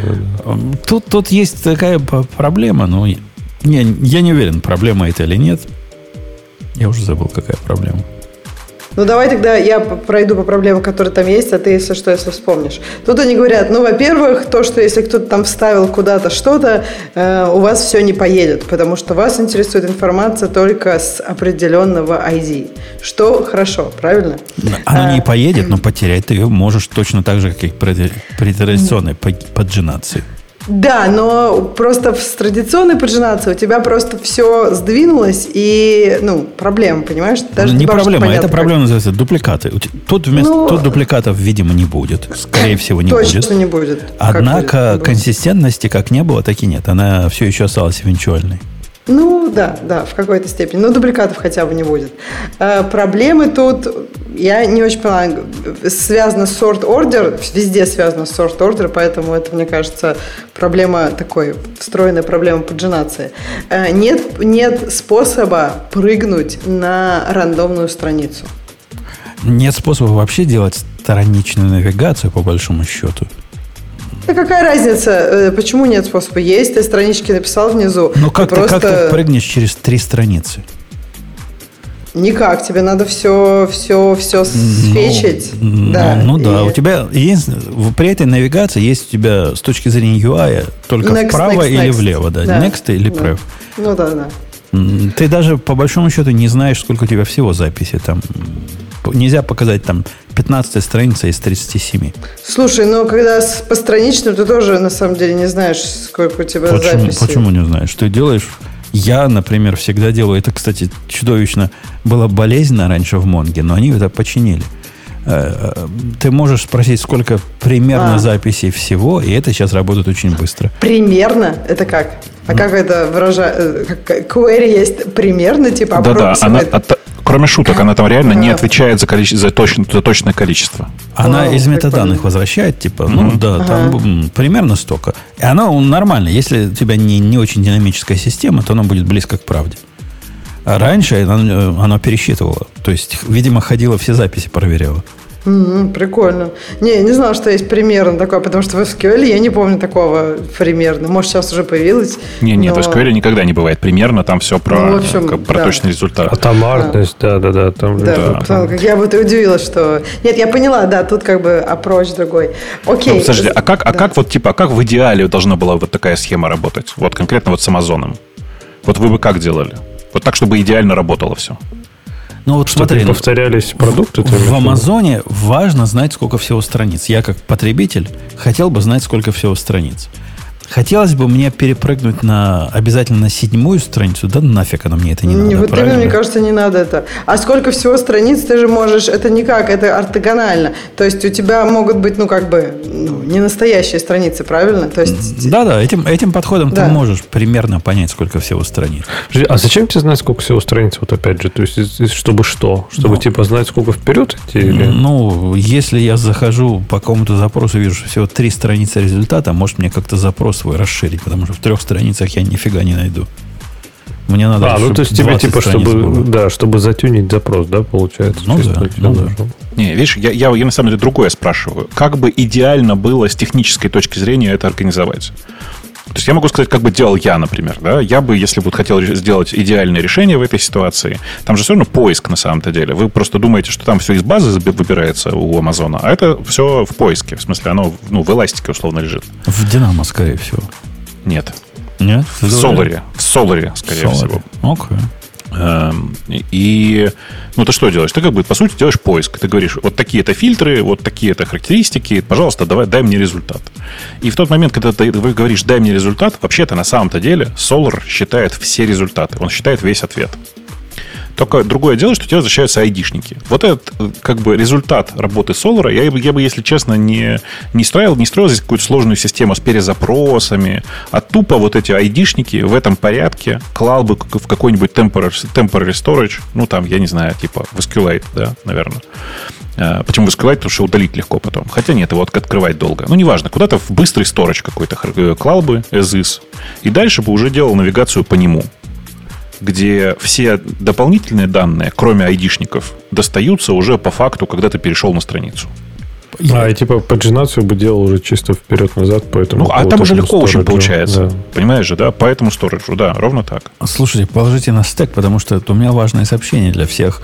А один из редких случаев, когда радио Ти принесет вам э, практическую пользу. Вышла сегодня или вчера новая версия Альпайна. И вы не поверите, какую Какое улучшение они туда впендюрили. Так. Это прямо улучшение всех улучшений. Теперь, когда вы поднимаете свой Alpine имидж, TMP у него маунтится на RAMFS. То есть теперь просто TMP нету, на самом деле. Оно теперь просто все в памяти. Оно теперь все в памяти, и это абсолютно удивительное изменение, потому что раньше оно было не так. Раньше я какой-нибудь стейджинг файл, про который не хотел задумываться, он по умолчанию клался в TMP. Теперь мне все это менять надо. Так это же правильно. TMP это штука, которая вообще-то ну, она не должна переживать там ребуты или еще что-то такое. Она и не переживает ребуты. Я не хотел переживать ребуты, но теперь, ты представляешь, я возьму какой-нибудь файл от э, SAIC, от этого New York Stock Exchange, который размером 17 гигабайт в, в, в летную погоду, а у меня там память вся закончится. Я не хочу его класть в, в память. Мне он не нужен в памяти сторил. У меня можно задавать, где будет стейджинг, но по умолчанию он у меня во многих процессах в TMP был, поскольку это было безопасно. Это был кусок файловой системы. Прямо в TMP? А почему slash TMP? А, не, ну я не делаю slash TMP, я делаю... У Go есть способ спроси, где TMP находится. Он в конце концов туда и пойдет, вот этот slash TMP. Какой-то подкаталог там себе создаст и, и там будет держать. Но теперь так делать нельзя, поскольку будет больно. Это, мне кажется, опрометчиво, мягко говоря, было с их стороны. Это ты варвар просто. Да, почему я варвар? А почему, почему нельзя мне стейджинг файлы держать в чем-то, что, собственно, и звучит как будто для стейджинга. Слушай, ну это просто TMP. Ну, это просто какая-то... И что? И TMP кусок файловой системы. Что с ним не так? Ну, скажи, что... Не знаю, мне просто, ну, мне просто претит сама мысль, что хоть что-то, хоть что, хоть сколько-то ни было значимое, которое не, а, оно не, не значимо, оно в процессе, понимаешь? Это нечто в процессе. Даунлоад туда делается. После того, как задаунлодился, я потом его беру, где-то ганзип какой-то делаю, в нужное место кладу и потом загружаю. Потом за собой удаляю. Так почему бы мне темпы для этого не использовать? Просто сам Бог велел. Не знаю, я, я в такой ситуации всегда делаю папку в, ну, типа, в, рабочей, в рабочей папке и, и, та, и туда качаю все, и, и там работаю. Потому что ТМП это такая, такая общая помойка, в которой, ну, типа, может произойти все, что угодно. И так, поэтому если у тебя почистит кто-то его внезапно, пока, ну, не знаю, какой-нибудь ну, да. не, ну, скрипт случайно кикнется. Какой и, скрипт почистит? Это контейнер. контейнер это, да. это контейнер, ну, у которого ТМП, у которого Хорошо, выйдет, выйдет новая версия у тебя этого Альпина, которая у тебя перемапит ее куда... А, подожди. Вот она и вышла. Уже. Вот она и Она вышла и перемапливает, перемапливает в память. Ну, так мне кажется, что Нет, это правильно. Это шутка. Отлично. Да, это позорище какое-то. Это срамота ходящая. Так нельзя Но делать. То, то, чтобы такие, как ты, не злоупотребляли ТМП. А я не злоупотреблял. ТМП была файловой системой. И почему у меня должно быть специальное к нему к этой ТМП отношение?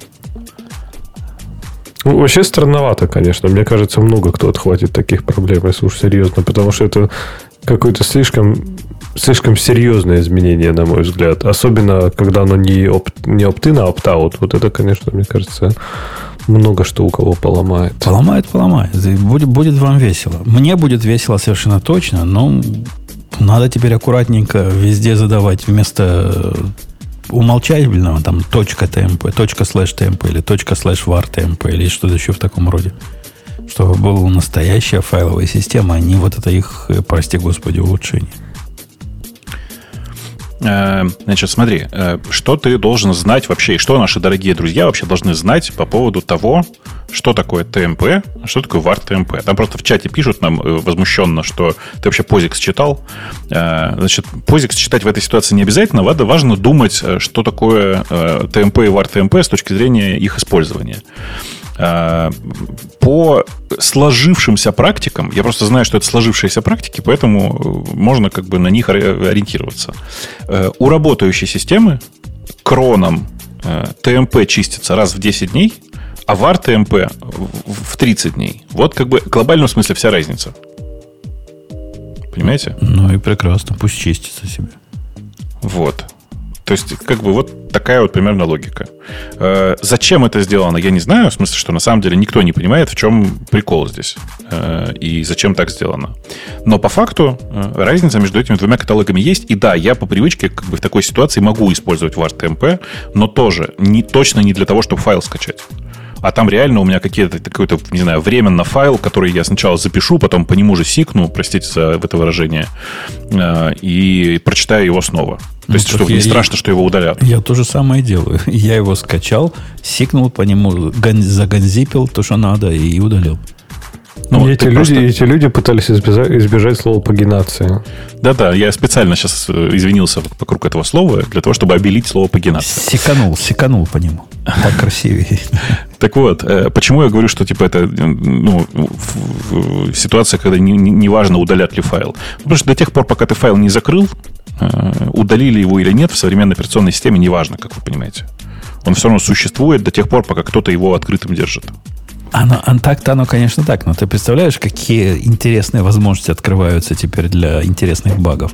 То есть у тебя делается download в TMP, который в конце делает флаш и close файла, чтобы потом сразу его куда-то деть. И вот в этот, в этот маленький промежуток времени, раз в столетие, у тебя влезет э, его исчезание. Будет забавно-забавно. Забавно-забавно. Да. Мне, конечно, очень нравится, вот кто-то в чате пишет, у меня в ТМП база. Простите, очень смешно. А, господи. Это, это прямо очень хорошо. Базу в ТМП положить, я тоже считаю, что это правильно. Э, я тут, знаете, в, к вопросу о Маттермосте, на секундочку вернемся, э, на э, этой ночью менял у себя в, в, на одном из серверов трафик на каде. Просто потому что там, ну, типа, на этом сервере мне не нужен был трафик. А у меня там на этой машине Mattermost живет.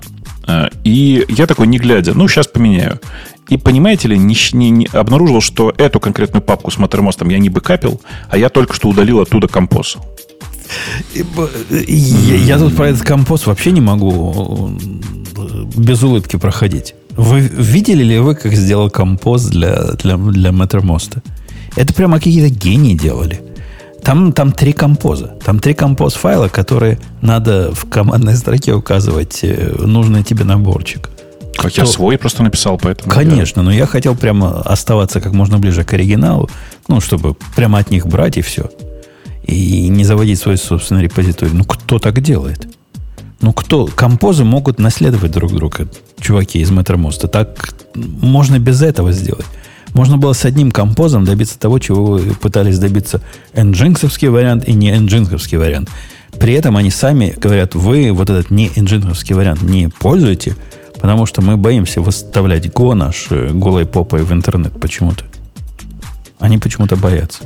Ну, э, это общая история. Э, все стараются не выставлять голой попой наружу э, по написанное Go и предпочитают выставлять его через что-нибудь, например, через трафик. Они же, кстати, тоже трафик. Который тоже написан на Go, используют точно такие да. же да. STD-lib, которые и репрокси используют. Ну да, ну, да. Ну, как бы, вот, вот так, так у них странно устроена голова в этом месте. Но, видишь, э, они же внутри своего решения на Mattermost не, не умеют сами там э, этот самый э, лиценкрипт обновлять, еще что-то.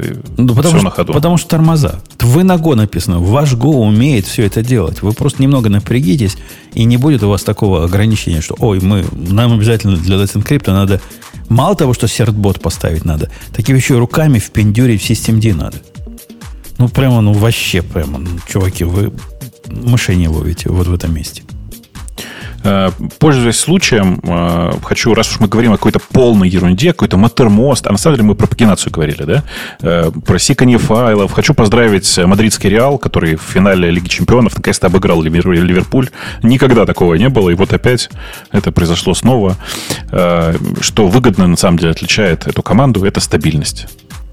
Приятно. Завершая тему, которую нам э, занесла Ксюша, мы, собственно, не спорим, наверное, что... Так подожди, вы мне, вы мне на мой ответ... Подожди, так там же мне... есть... Вы самое главное пропустили.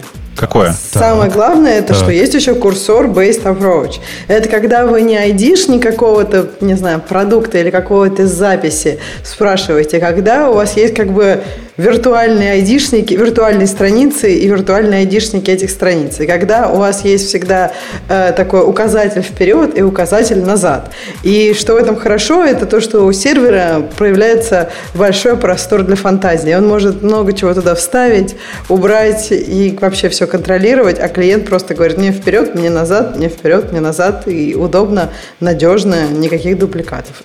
И все уже его используют. Там дальше внизу статьи, что использует Stripe, что использует Facebook, что использует Slack, что использует Spotify, GitHub. И, короче, у него получается, что все раньше использовали поджинацию обыкновенную, э, постраничную, а сейчас все используют вот это вот э, cursor base. Какая-то мистика. Подожди, ну, кстати, какая-то мистика.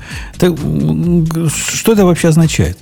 То есть они говорят, курсор based pagination accept два параметра. Before, after, то есть какой-то ID до, до ID и после ID, и лимит.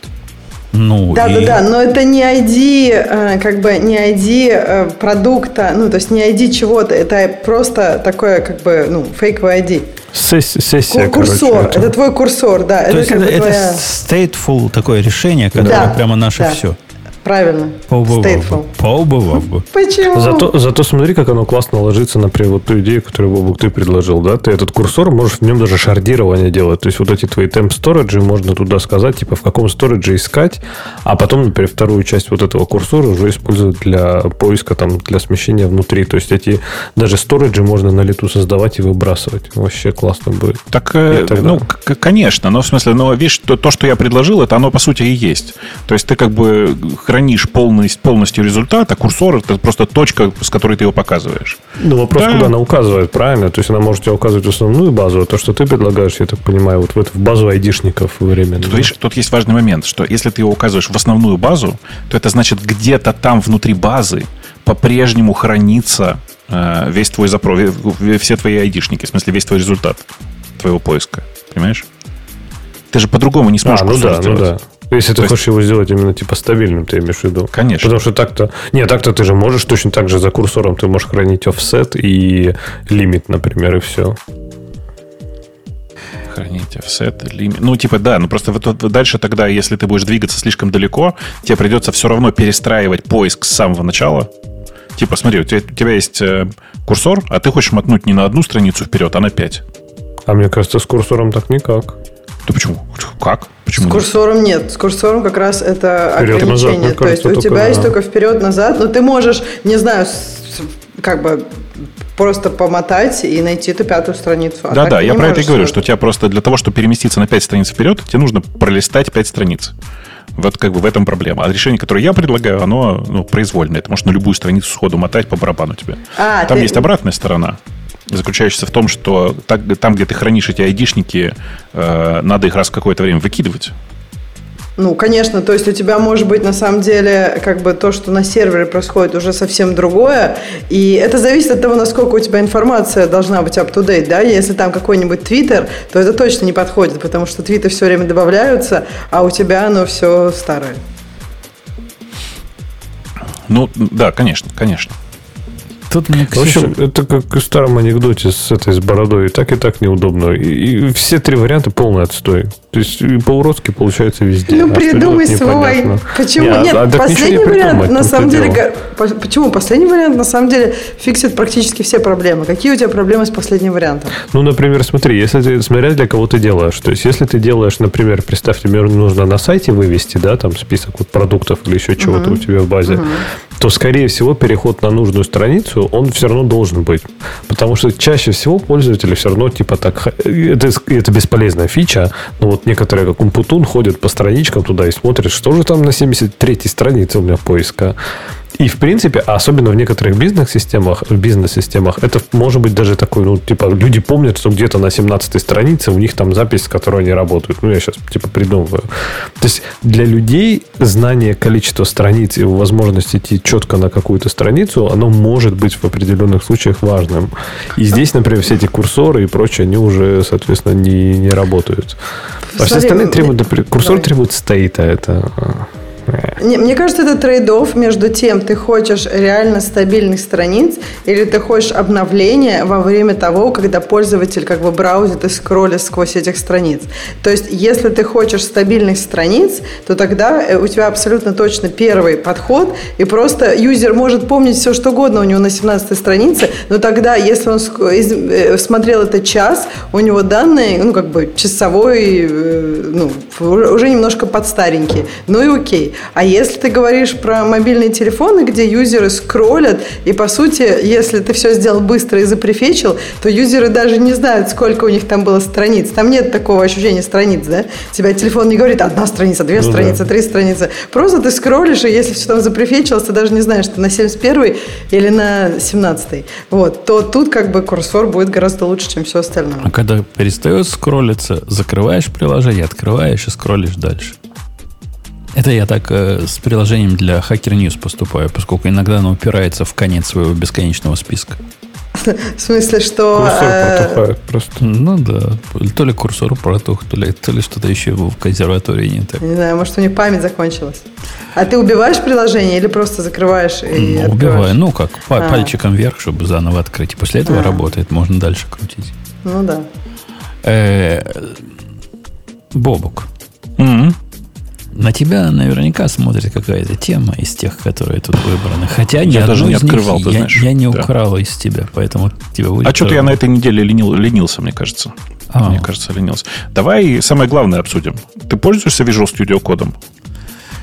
Э, ну, так. Немножко. Теперь, теперь будешь? Не, мне кажется, что, во-первых, ты теперь вынужден будешь, да.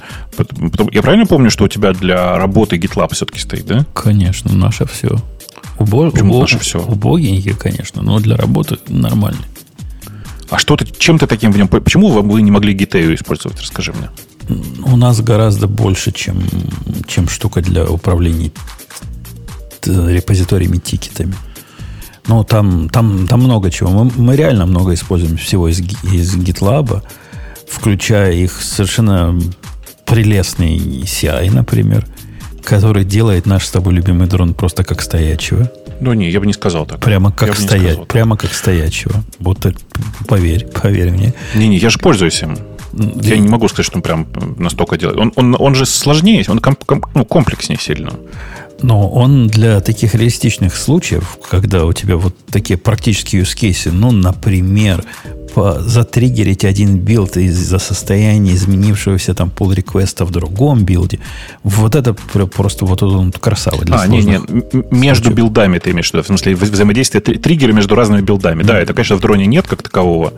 Там нет простого способа ивент послать. Хотя, в принципе, если постараться, то можно через внешнюю систему. Да, свои билдеры, свои раннеры, это у них называется раннеры в GitLab делать проще, чем в, в, в дроне. Прям проще. И, мне кажется, более логично. Ну, и, и не только в этом дело. Там, там же есть разные другие гитики. Например, там NPM репозиторий свой собственный, докер репозиторий свой собственный. Мы докером не пользуемся по историческим причинам, но в моем домашнем проекте когда-то у меня был репозиторий докеровский от, э, от э, GitLab. Нормально работал. Ну, то есть он не от GitLab, он покрывает собой настоящий обычный э, registry от докера, но обеспечивает такую сплошную интеграцию прозрачную с одними и теми же юзерами, с одними и теми же токенами. У них много чего, много всего разного есть, включая дикое количество глупости, но продукт нормальный. Нормальный. Ну, э, э, продукт нормальный, только не надо забывать, что жрет он прям как не в себя. Я, я не знаю, что там у него такое страшное, но я точно помню, что у него, по-моему, в минимальных требованиях 8 гигабайт на железке. Два, два. Для, если Нет. CI не надо, 2 гигабайта хватит. Не, не, что, что значит CI не надо? То есть нужно тогда еще что-то отдельно поднять, да? Ну, конечно, ну CI это же как бы не, не, не, не, не про... Не, не, ну, ну как? Да, ну? Нет, давай по-честному. Э, в минимальных требованиях 8 гигабайт. Вот давайте сейчас, я, я пойду сейчас посмотрю, конечно, подожди, да, давай. Uh, minimal requirements. Um, GitLab. Uh, да. Хотя нет, смотри, они вот поменяли. По-моему, 2 гигабайта. Нет, нет 4. 4. 4. Я, я тебе скажу, сколько у меня. У меня Git, собственно, основная индекс бежит на M2 2X Large. Эта хрень, по-моему, 16 гигабайтами. Хотя... Сейчас я посмотрю точно. Ну, это не самая, не самая дорогая, но в то же время не какая-то дикая. Там, там бежит основной раннер. Вот, открываю его. Топ. Процессоров у нас тут 8, памяти у нас тут 32. 32 гигабайта памяти. Короче, э, рекомендуется минимум 4 ядра Э, и рекомендуется мини, не то что, да, типа требуемый минимум 4 гигабайта, рекомендуется 8. Э, есть отличная приписка о том, что our, memory team is working to, to reduce the memory requirement. Э, ну, кого это волнует? Ну, вот бежит у меня там 8-ядерный 32-гигабитный инстанс, причем его не хватает, потому что армы надо строить на отдельном. Хорошо бы. Ну, чтобы не тормозило и глючило все. У меня еще для ARM примерно такая же, ну, половина от этой M6G Large. Не X Large. Да, в 4 раза даже меньше. Там то X Large, а тут просто Large. В 4 раза меньше. Ну, ничего страшного. На, на фоне, так сказать, общих растрат это, это фигня. То есть не, не для домашнего использования, ну, 100%. Я дома от него отказался, и как ты на дроне с... Или ты, как я на дроне с, с, с GTA но для работы прям красово. Красово. Хотя не раз у меня возникало желание перейти на GitHub Enterprise. Но ну, они, же, они же сопротивляются. Они, они всячески делают все, чтобы я на них не переходил. То есть я у них Actions ждал, не знаю, года два, пока там появились. То есть у нас в бесплатном Actions появились, а в платном их не было. И никакого плана, когда они появятся в платном, они мне дать не могли, когда я хотел переходить. В общем, они не хотят меня как заказчика, явно. Сейчас уже эм, есть, сейчас уже можно. Я, я, короче, думаю сделать еще один заход. Э, и в том числе для пет-проектов, для всякого, развернуть у себя отдельно GitLab. Э, я сейчас это сделаю, типа, в какой-то момент.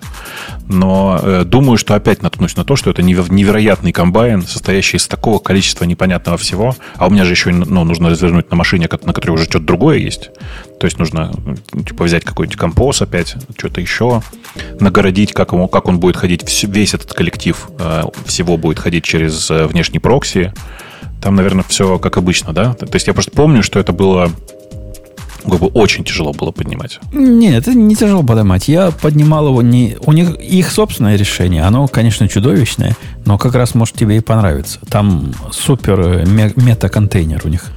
Не, не, не, не, я, я, не, я так не могу. Я так не могу. Я понимаю, о чем ты говоришь. Нет, я, я, я не приемлю такого. Типа как Чтобы вы понимали, машина. о чем.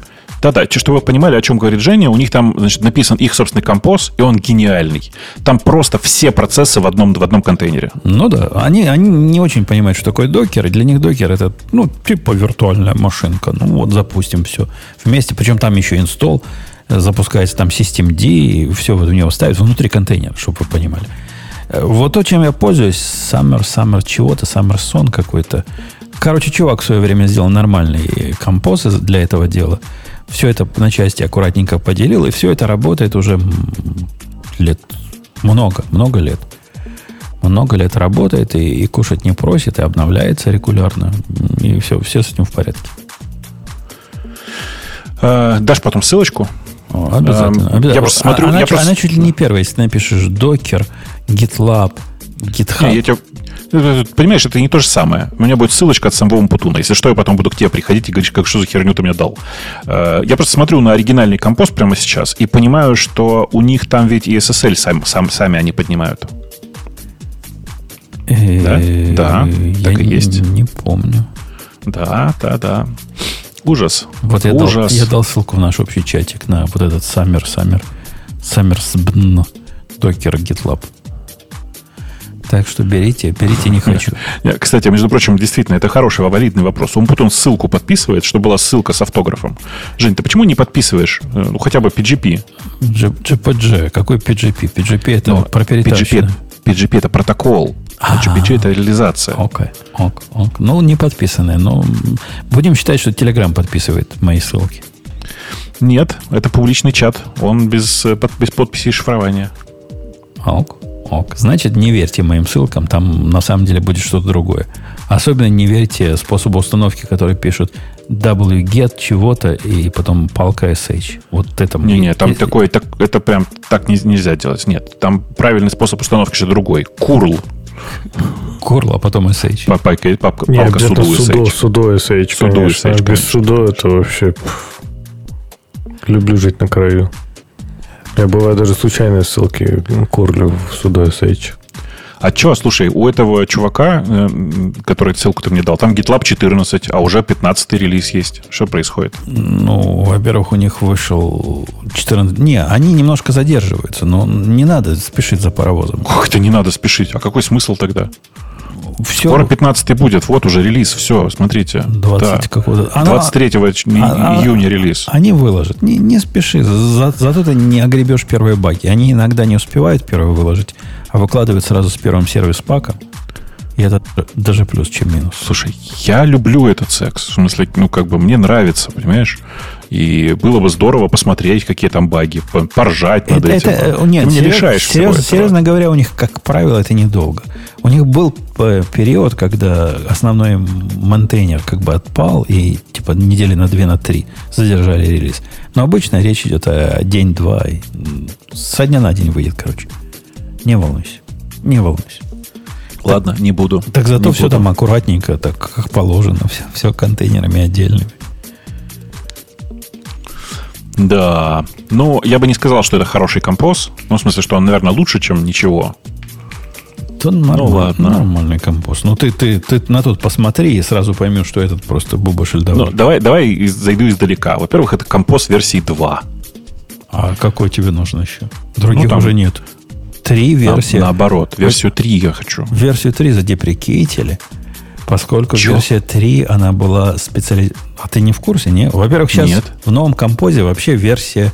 э, убрали версию. Нет, не надо версию в новом композе, в современном. О, это как хорошо. Сейчас я сразу код открою у себя в генераторе композов и уберу строчку. Да-да-да. А в А смысле, они задеприкетили, но они оставили, типа, именно, то есть, ну, типа, все вот эти новые синтаксис третьи, что там они добавили, я не помню. А, Нет, так там не новый синтаксис третий. Это что же заблуждение? Третий и второй развивались параллельно.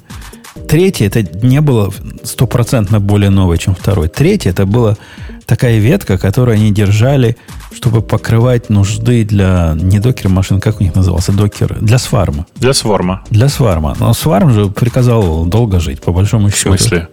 Они его по-прежнему тащат и развивают. Тащит и развивает. Непонятно зачем, Но, но мы-то, да. мы-то понимаем, что он приказал долго жить. Короче, современный компост это просто компост. Нет, не надо никакой версии. И он скорее версия 2, чем версия 3. Павук. Ну, нет. В смысле, я, как бы я пользуюсь самый, самым современным релизом, в смысле, э, и я сейчас пойду, конечно, проверю, это прямо интересно, но ты меня прям порадовал, что можно версию больше не писать. Версию больше не писать. Она типа совместима. Я пока ни одной совм- несовместимости не нашел. И ничего такого. Ну, если ты не пользовался свармом, ты ни, ни на что не, не попадешь. Так, так это же хорошо, смотри, это минус целая строчка в конфиге, это же так хорошо вообще. Если у тебя достаточно новый комп. Я не помню, с какого докер композа они Не, не, у были. меня, у меня ну, свежее не бывает. Второй прямо, прямо вот этот, который на Go написанный. Ну, конечно. Ух ты какой. Ух ты какой. У меня тот, который докер пробел композ, а не тот, который до- докер минус композ. А есть еще и докер минус композ, который тоже на Go написан, чтобы Ну, ты знал. это, я понимаю, это тот же самый, просто положенный в другое место. Ну, скорее, да. скорее, да. Это же через какой-то этот, как его называют, плагин. Да, они, они вообще конкретно разные. Вы зря думаете, что они одинаковые. Там прям, например... Второй, третий ты имеешь, да? Не-не, вот этот, который типа, который докер-композ, даш композ и докер пробел композ. Потому что они какую-то там свою версию наворотили. Потому что, например, у них же фича была, есть, я не знаю, она полумертвая. Э, например, запуск композа в ECS. И она есть, но не везде. То есть, типа, в некоторых даже версиях плагина а, она просто не работает. То есть, типа, ее надо конкретную версию, конкретную сборку плагина скачать. В Docker Dash Compose этого и в помине вообще нет. Никак этого не получить там. В Docker пробел Compose можно, но только поставив определенную сборку определенного плагина. Даже не версию, а сборку, по-моему. В общем, они там, у них такое ощущение, что 15 команд, которые просто каждый делает свое, как умеют. Скорее всего, так и дикий есть. За, дикий запад Ой, абсолютно. Это, такое пока. чудесное сейчас, что я сейчас, блин, я сейчас уберу у себя версию, такое чудо. У меня, понимаете, я же извращенец, у меня э, э, как бы я ненавижу писать композы, они меня бесят по синтаксису. Поэтому у меня есть генератор композов. Вот как бы я настолько опустился. Э, потому что он там вписывает мне нужные мне лейблы, тролля, короче, много всякой возни делает. Ты пишешь один YAML, а он преобразуется в другой YAML. Нет, я пишу один кусок кода на питоне, который э, в 10 примерно раз короче, чем настоящий этот самый, чем настоящий YAML. Понятно. Ну, видно, да, Леха, что человек не гошный, да? Он, он гонится за, за количеством За кра- краткостью. Да. За краткостью. Он да. на нас так не носит. Конечно, конечно. У вас там же в каждой строчке FR, все дела. Да, да, в каждой второй. Да, да, да, да. Да, просто программисты на питоне, они без ошибок пишут, поэтому там нет смысла писать ifhere. Это всем известно. А лучше, Конечно. Вот, как вот catch-all, как у вас catch-all называется? Try except? Try except, да. Except all. А сейчас уже нет all, да? И в третьем, по-моему, убрали его. Да нет, можно except написать просто без всего. А ну, как, как, как, же... Какой-то пеп ругается конкретно на это. Да все ругается на это. В смысле, тебе сразу все, все инструменты тебе сразу говорят, чувак, не делай так. Но если ты очень хочешь, если ты настоя... настаиваешь, если ты настоящий авторитет, ну кто тебе запретит? Окей, okay, окей. Okay. Ну, там есть какой-то синтаксис, типа сказать, типа ловить все эксепшены тоже, на которые они не будут ругаться. И я помню, я такой писал. Мне идея подсказала, что, мол, так можно написать, и никто не будет ругаться. Да, я как раз вот, говоря с вами, обновил свой, свой на 14.10.3. Тебе не надо, Бобок, спешить. Вот реально, ты с GitLab лучше не спеши. Лучше, я бы тебе вообще советовал, просто из своего опыта, на месяц отодвинуть свои апдейты. Здоровее будешь. Я вообще, в принципе, ни, ни, никогда не гонюсь за свежестью у продуктов, которые я использую. Но в тот момент, когда ты их ставишь, Э, хочется посмотреть свежее, понимаешь? Ну, через какое- какое-то время спустя ты, ты получишь относительно свежие, они догоняют. И когда минорные апдейты, они прям в тот же день выкладывают. Но вот мажорные, они там аккуратненько проверяют. Иногда чего-то менять надо, миграции какие-то по-другому делать. В общем, люди, люди работают. А я, кстати, обра- порадовался тому, что я не выхожу сразу на продакшн-версию, потому что у них же в продакшн-версии они поломали как называется для гита библиотека? Гит, ну, скажите нам, чем они пользуются? Гит, гит, гит, гит, гит. Не, ну, никто не знает библиотека для не, никто не вспомнит. Никто да, LibGit, LibGit же одна единственная, нет? Нет, другая, другая. Сейчас кто-нибудь скажет. Короче, они ее поменяли, она была немножко несовместимой и ругалась на, на какие-то блобы, которые не совпадали. Было чудовищно. Вот просто странно. Ты делаешь git комит, он говорит, опаньки, у тебя блоб, значит, не такой. И, и все, и сливай воду. Ги. Так как же это называлось-то? Неужели никто не может подсказать? Он Константин пишет, может, скажет. Как, как называлось? Э, ладно, а мы к чему? К чему ты эту тему-то? Ты, ты тему-то не, не сказал. Мы на, в, Git, в GitLab ушли. А ты а, про VS Code-то хотел. Э, да, в смысле, я как раз хотел спросить, пользуешься ли ты VS Code, а не GitLab, потому что э, про GitLab-то с тобой вообще все понятно. Э, я почему спрашиваю? Потому что, если честно, меня в последнее время просто задолбало, что тут везде пытаются впихнуть VS Code. Это теперь такой стандарт де-факто. Э, и всем кажется, что вот, вот именно им и надо пользоваться. А он, в принципе же, ну, такой какой-то...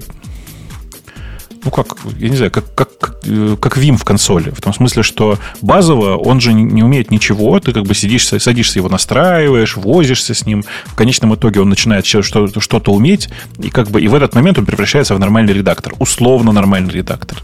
А новость заключается в том, что в GitLab там вообще-то был свой редактор кода, он был очень простенький совсем.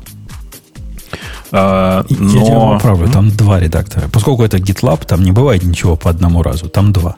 Там Есть... был просмотрщик и редактор же вроде. Нет, там был редактор. Вот если вы зайдете прямо сейчас в GitLab, как я сейчас а, захожу. А, ты про... Я понял. Ты, ты имеешь в виду редактор и веб-IDE. Ты это имеешь Да. Ты говоришь угу. про веб-IDE, не про редактор. Э, ну да, и, собственно говоря, его просто заменят на Visual Studio Code такой же, как в GitHub сейчас. Слушайте, они убрали редактор обычный. Сейчас только веб-IDE кнопка осталась. Все. Так, э, ну, а зачем? Ну, раньше был такой рабочий крестьянский редактор. Один файл можно было редактировать. Ну, так он, он и сейчас есть. Просто ты открой файл, который тебе нужно отредактировать, так, прямо сам. Открыл, открыл.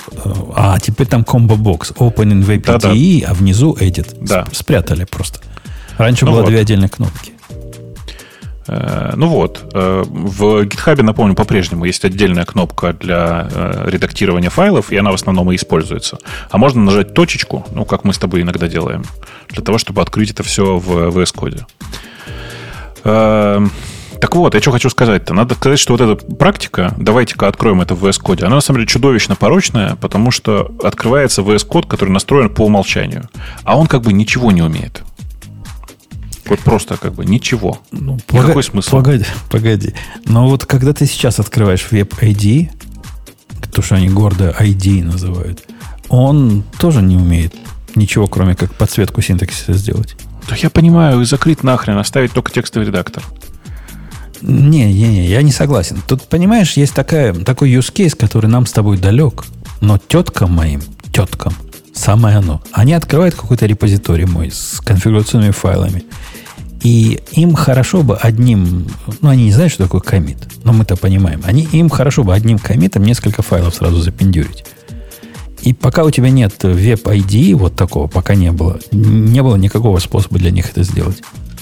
Теперь можно. Теперь она здесь поменяла аккуратненько, потом соответствующую часть в другом файлике, делает комит. Комит говорит, хочешь merge request сделать? Прямо оно такое умное, по умолчанию предлагает. Она говорит, нафиг, я, я в мастер запендюрю, и в мастер пендюрит. Ну, а почему ты это не, не, не делаешь с помощью каких-нибудь, э, ну, типа, своих средств? Почему ты просто не поднимешь МВС код вокруг твоих репозиториев? Для них это слишком сложно, понимаешь? Вот эта концепция Сначала им надо какой-то пул сделать, там фетч, вот это все, какие-то конфликты. Нет, за какой пул фетч? Зачем? У тебя, ты, как бы, пусть оно само все у тебя запулится и зафетч. А, ты имеешь в виду, что они у тебя там редактируют несколько файлов, потом нажимают одну кнопку, и она у них коммитится? Ну да. А, ну, вот да. про что. Вот для этого. Такой use, единственный use case, который я вижу просто более чем полезным. Ну, э, я просто думаю, что встраивание туда VS кода наплодит много новых неприятных проблем, про которые чуваки как бы плохо думают, потому что там э, довольно много интересных проблем с безопасностью возникает. VS код, который вот открывается так в браузере, он на самом деле требует бэкэнда, э, он не чисто фронтовый. Ну, если он чисто фронтовый, то ему у него будут сложности с безопасностью доступа к твоим репозиториям. Если они сделают, как делают люди, например, запускать контейнер, из которого, ну, временный контейнер, где поднимать вот это все, будет нормально, в принципе. Э, да, если у тебя только нужно помнить, что у тебя этот контейнер должен быть иметь достаточно credentials для открытия э, твоего, того GitLab, который тебе нужен, тех репозиториев, которые тебе нужны. Ну да, в этот момент мы его замапим на вот только вот этот э, каталог, где репозиторий наш, где вот этот барбон его сидит, и будет нормально. Это, мне кажется, это делается, это несложно сделать.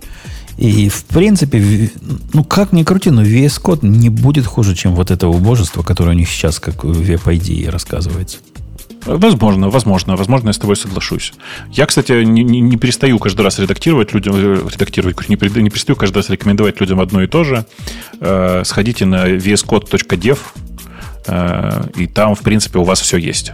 В смысле, это прям общедоступный, работающий чисто на фронте, без бэкэнда как раз кусок. Он, правда, ну, типа, ты тыкаешь Open Remote, remote репозиторий и, и заходишь только, только на GitHub, но все равно вполне себе нормально этим пользуешься. А, нет, смотри, у них появилось еще доступ к репозиториям на Azure Repos. Пользовался когда-нибудь Azure Repos? Azure Repos, да. Так тоже можно было. Не, не надо, не хочу. Я, я GitHub знаю, он тоже майкрософтовский. Зачем мне еще Azure Repos? Ну, ну, почему бы нет э, в конечном итоге. Но в целом, конечно, вся вот эта вот конструкция с э, VS Code ом как штукой, которая грузится откуда-то из веба, она приятная. Просто мне кажется, он перегруженный чудовищно. И, повторюсь, он каждый раз не настроенный. То есть у тебя каждый раз TVS-код IDE будет открываться в дефолтном каком-то состоянии. Ты а как же мои любимые кибинтинги? Конечно, вот вот мы с тобой явно не целевая аудитория. Я, я читал подобное обсуждение на Hacker News, где жаловались на то, что ну, ну как вот это уход на тонкие клиенты. Ну что это такое? Мы же программисты или где? А это не для программистов, это для теток моих придумано. Никакой программист не, не променяет у, у, любовно настроенный VS Code или любовно настроенную ID, которая там годами оттачивалась и отполировалась вот на это. Для того, чтобы что? Чтобы ты мог теоретически из самолета закоммитить себе код. Ну, окей. Если я буду в самолете, я найду какой-нибудь способ закоммитить код и, и без этого убожества. Хотя мне, ну, кажется, а... мне кажется, Леха как раз из тех, которых хотел бы. Он, он же не, не меняет настройки. Я помню, да? Он не меняет настройки JetBrains своих.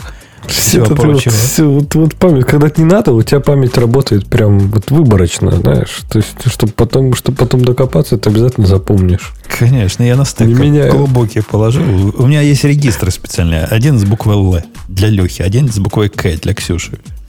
А для Бобука у тебя нет такого? Для Бобука не хватит никакого регистра. У него столько переполнение, щел... столько, переполнение так, стека так сразу щелкает, да, там надо много. Не, я правда не меняю настройки, но я согласен здесь с Бобуком, что в принципе дефолтный VS код ну, по сути, подсветка синтаксиса. И это неплохо. То есть, иногда действительно, может быть, этого и достаточно. И опять же, смотря с чем сравнивать, я не знаю, что там веб IDE умело, например, у GitLab. Но я так понимаю, точно не больше, чем э, вебовский этот VS код. Она умела подсвечивать синтаксис, но очень плохо. То есть, там ну, есть подсветка синтаксиса, которая ну, таких, таких, такой плохой подсветки, подсветки синтаксиса надо реально поискать, как у них. Ну, может быть, опять же, хотя бы получится нормальная подсветка синтаксиса, но плюс, я так понимаю, что, например, ну, я почти уверен, что они же будут спинить наверняка какой-то новый контейнер под это, правильно, временный. И, в принципе, наверное, логической такой идеей будет, логическим продолжением того, что у них сейчас есть, сделать, чтобы, например, когда ты, не знаю, запускаешь в GitLab редактор для, там, например, для Go, автоматически запускать контейнер, в котором есть, например, плагины для Go, чтобы он там его проиндексировал и мог работать. То есть, в принципе, это это не невозможно. То есть, да, он, скорее всего, будет сейчас пустой вес код, но я вполне допускаю, что через какое-то время он будет вполне себе насконфигурированный для того, что ты будешь редактировать. И это будет прикольно, почему нет? Э, как, какое я? у меня ID? У меня не ID. То есть сейчас ID у меня тоже есть, но у меня GoLand, который как бы под версией ID. Это моя основная ID. Я отвечаю чатику.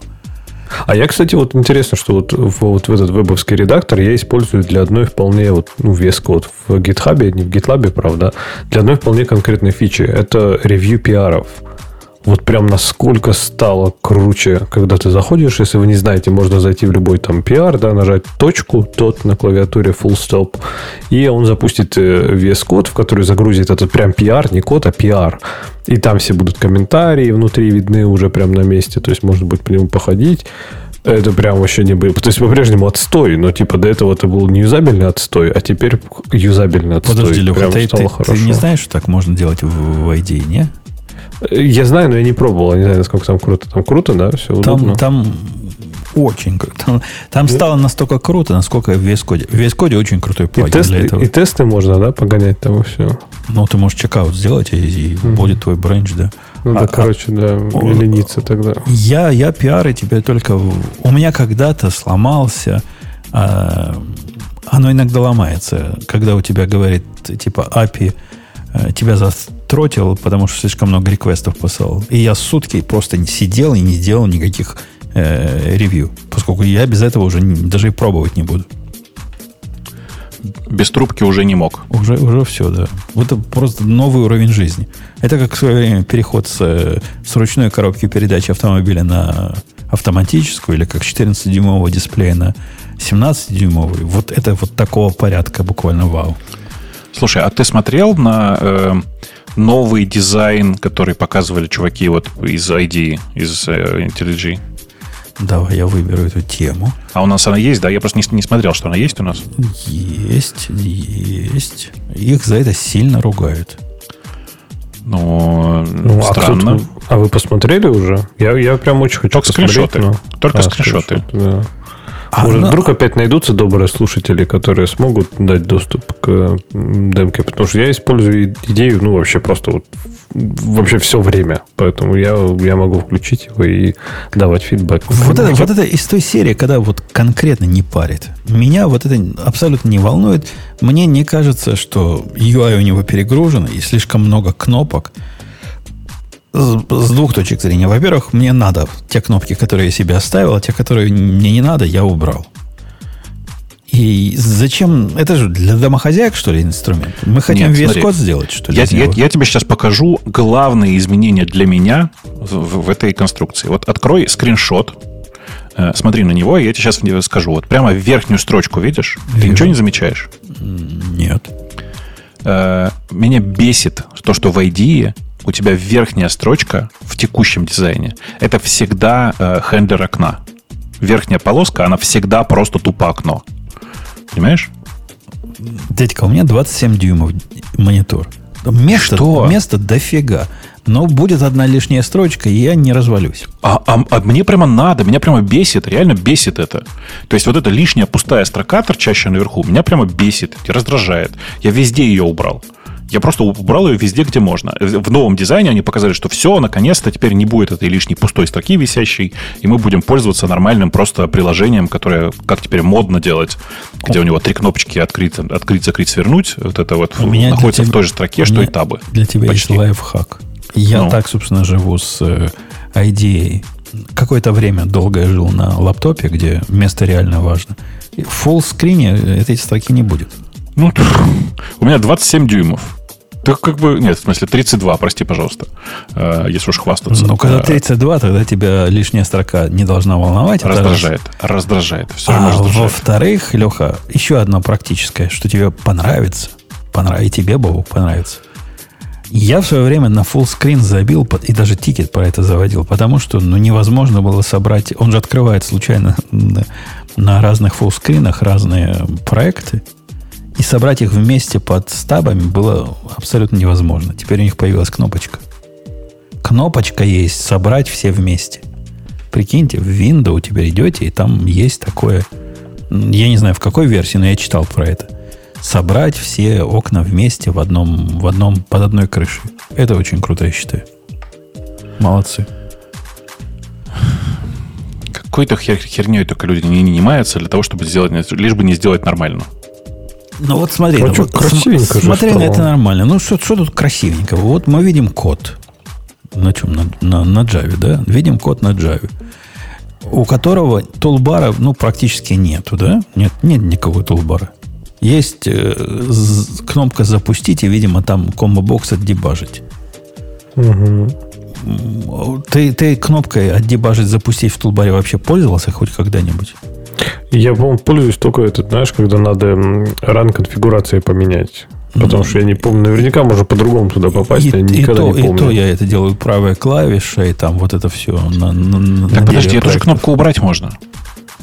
Так она у нас и сейчас убрана. Так э, ты просто, я никогда не понимаю, а что ты обсуждаешь. Ну, это кнопочки, которые тебе не нужны. Ну и что? И я, я к тому, что какую это проблему решает. Проблему чего? Перегруженности тулбара кнопками? Этой проблемы нет. Тулбар сейчас полностью кастомизируемый, делай как хочешь. Вот Нет, такое ты можешь сделать. Нифига. Какое? Ну как, в смысле, что значит как хочешь? Ты же не можешь его убрать целиком. Почему не можешь? Можешь. Ну, потому что нет. Подожди, вот, вот я сейчас уберу у себя, и не будет у меня тулбара. Hide тулбара у них есть. Раз, два, три. Hide. Toolbar. Hide, Active Tool, hide, та-та-та. Вот, во, hide, toolbar. Есть такой. Че, че, можешь, ради бога, останется один только статус, ну, Там- вот это заголовок окна. Слушайте, Не-не-не, вы подожди, видите, подожди, нам под- подсказывают в чатике, что, оказывается, это можно включить в IntelliJ просто как настройку, не обязательно даже ждать приглашения. Кого? Где? Новый UI. А как включить? Я, я бы попробовал. Я вот сейчас пытаюсь, только у меня, наверное, идея, у меня там безнадежно устарела на моем домашнем. Там пишут, я нужен. Нет, нет, я, я а, ставить ради этого, знаете, это перебор. Ну, ну да. А я попробовать. Да, я. Ну, кстати, на домашнем можно я попробовать. Не, что нет? Не, не, не, не, не, не. Так, а что, зачем тебе на это? Вау, тут у них в, в комментарии вы видели к этому, к этой статье? Нет. Вы полистайте. Тут там, там прямо один из тех редких случаев, когда вы можете посмотреть, как Ремарк схлопывает комментарии с большим количеством отрицательных голосов. Минус 21, минус 21, там, минус 20, минус 15, прям минус 41. Вау. Это, это, это прямо круто, я считаю. А все а заплюсованы только эти, которые эм, хвалят UI. Совпадение? Прямо, прямо, ну, да, хороший такой трейдик. Длинный, длинный, да.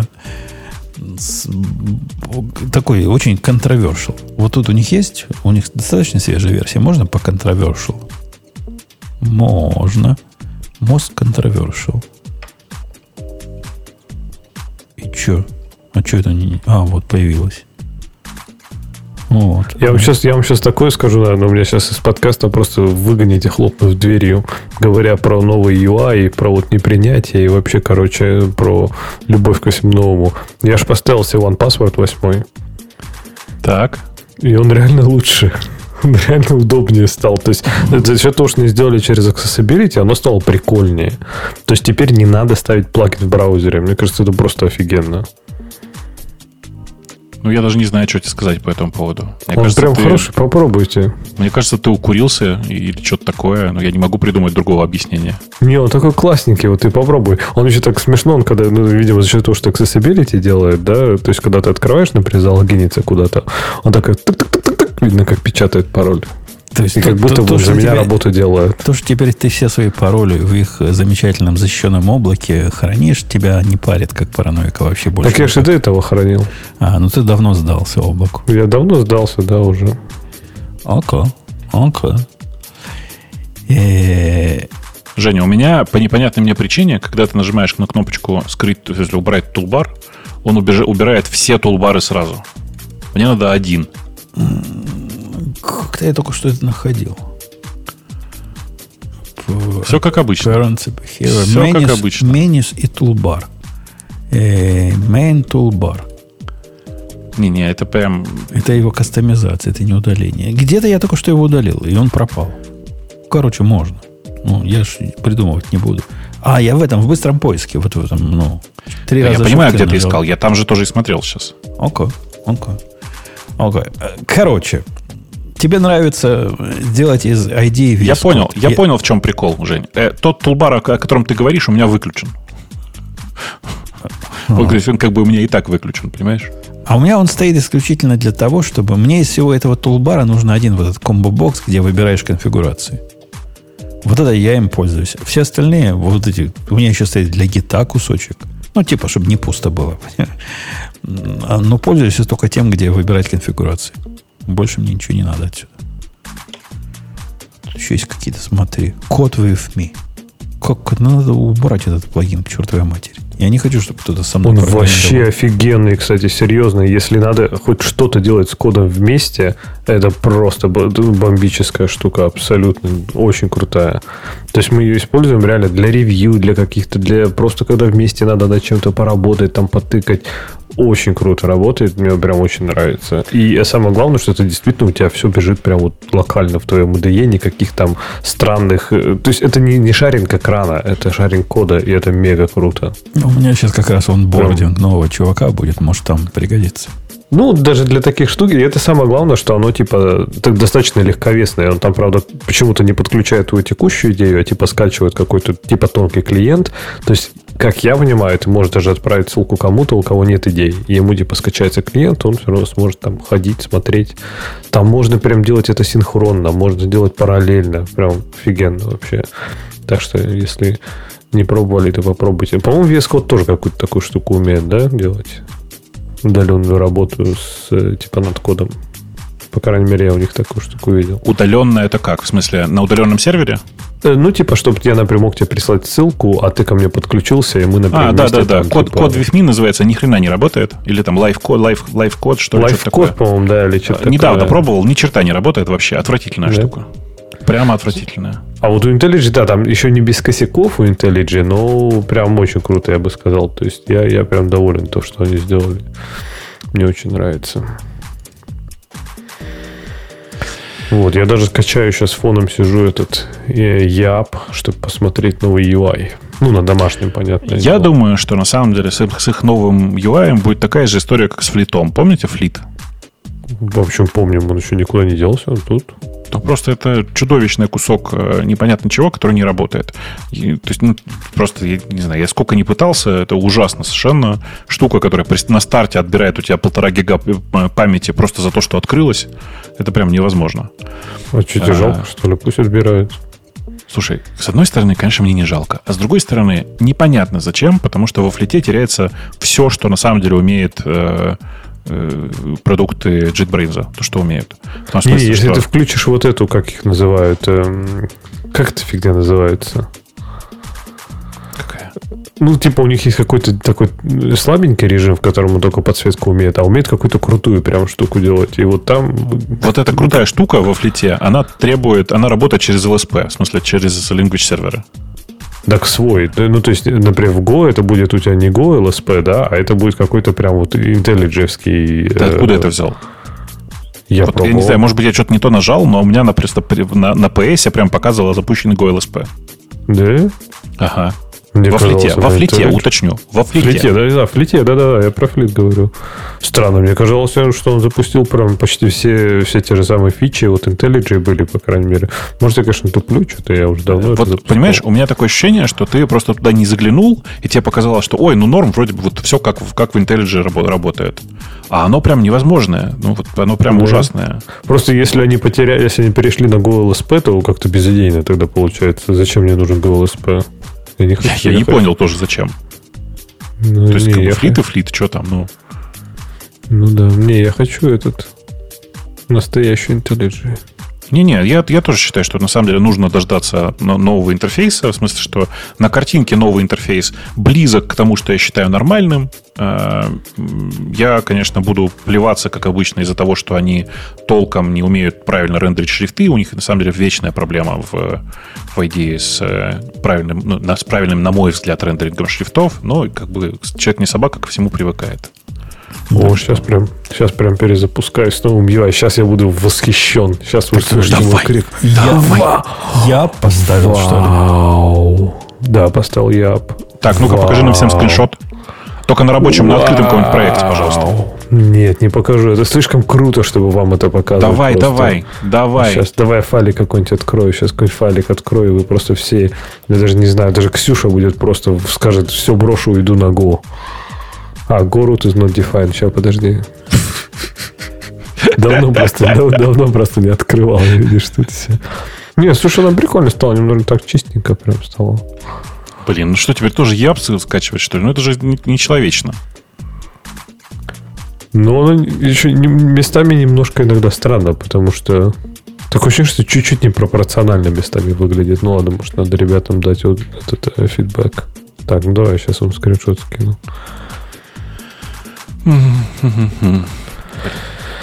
Так, скриншот. Вот, вот этот ваш энтузиазм, я конкретно не понимаю. Вы рабочий инструмент ставите ЯП для того, чтобы Это- посмотреть на не, новые не, кнопочки. Не, дома, дома. Ну, Зачем а, это? а дома тоже инструмент. А я дома не программирую. А если программирую, то в Emacs. Ага. Как тебе Как- такое, какой- Илон Маск? Какой кошмар. Вот это, Хорош. вот это, вот это, вот это все. А где, где все кнопочки? Я хочу кнопочку. А где конфигурации мои? Слишком мало, да, как-то она сразу не кричит тебе в лицо. Сконфигурируй меня. Лысенько. А где снизу индикатор памяти? Не, конфигурации с конфигурацией справа. Вот там, где вот эта синенькая кнопочка, которую ты видишь, Под ней это там как раз конфигурация. профили, да, да. да. Мне кажется, Там она поприличнее стала. А- С тем, по крайней мере, с тем, что я помню. как Плюсую. Как Почище дебаг по чуть-чуть сравнению стало. с э, недебагом. Так Странно. тоже там же все. Все там же. Вот под синей кнопочкой все скрыто. Окей. Не, ну главное, я- вот этот статус-бар, который, на который мы что смотрим всегда. Вот я сейчас смотрю, у меня 3 3.9 мегабайт из 4 Ты гигабайты, 4 гигабайт Так они- занят. они х- а я думал, они хоткеи поменяли, я уже испугался. Думаю, тогда бы, тогда бы точно все бы сломалось нафиг. Не, не, не надо мне всего, всего этого. То, что минимизация, которую GoLand нам принес, а там же все по- тоже попроще. Оно же тоже в сторону упрощения. Ну, нормальный способ. Нормальный уровень минимизации. Меньше не надо. Посмотрим, посмотрим, посмотрим. Извращаться. Ну, оно точно, точно стало не хуже. И это, это мне нравится. Нет, Оно на, на мой взгляд, стало прямо... почище, да. Визуально стало сильно лучше. Прямо, прямо сильно лучше. Современнее, я бы сказал. Да, Вот вы да. так гон- гонитесь вы за модой. Вот это вам Так что- мода нужна. Вот это все.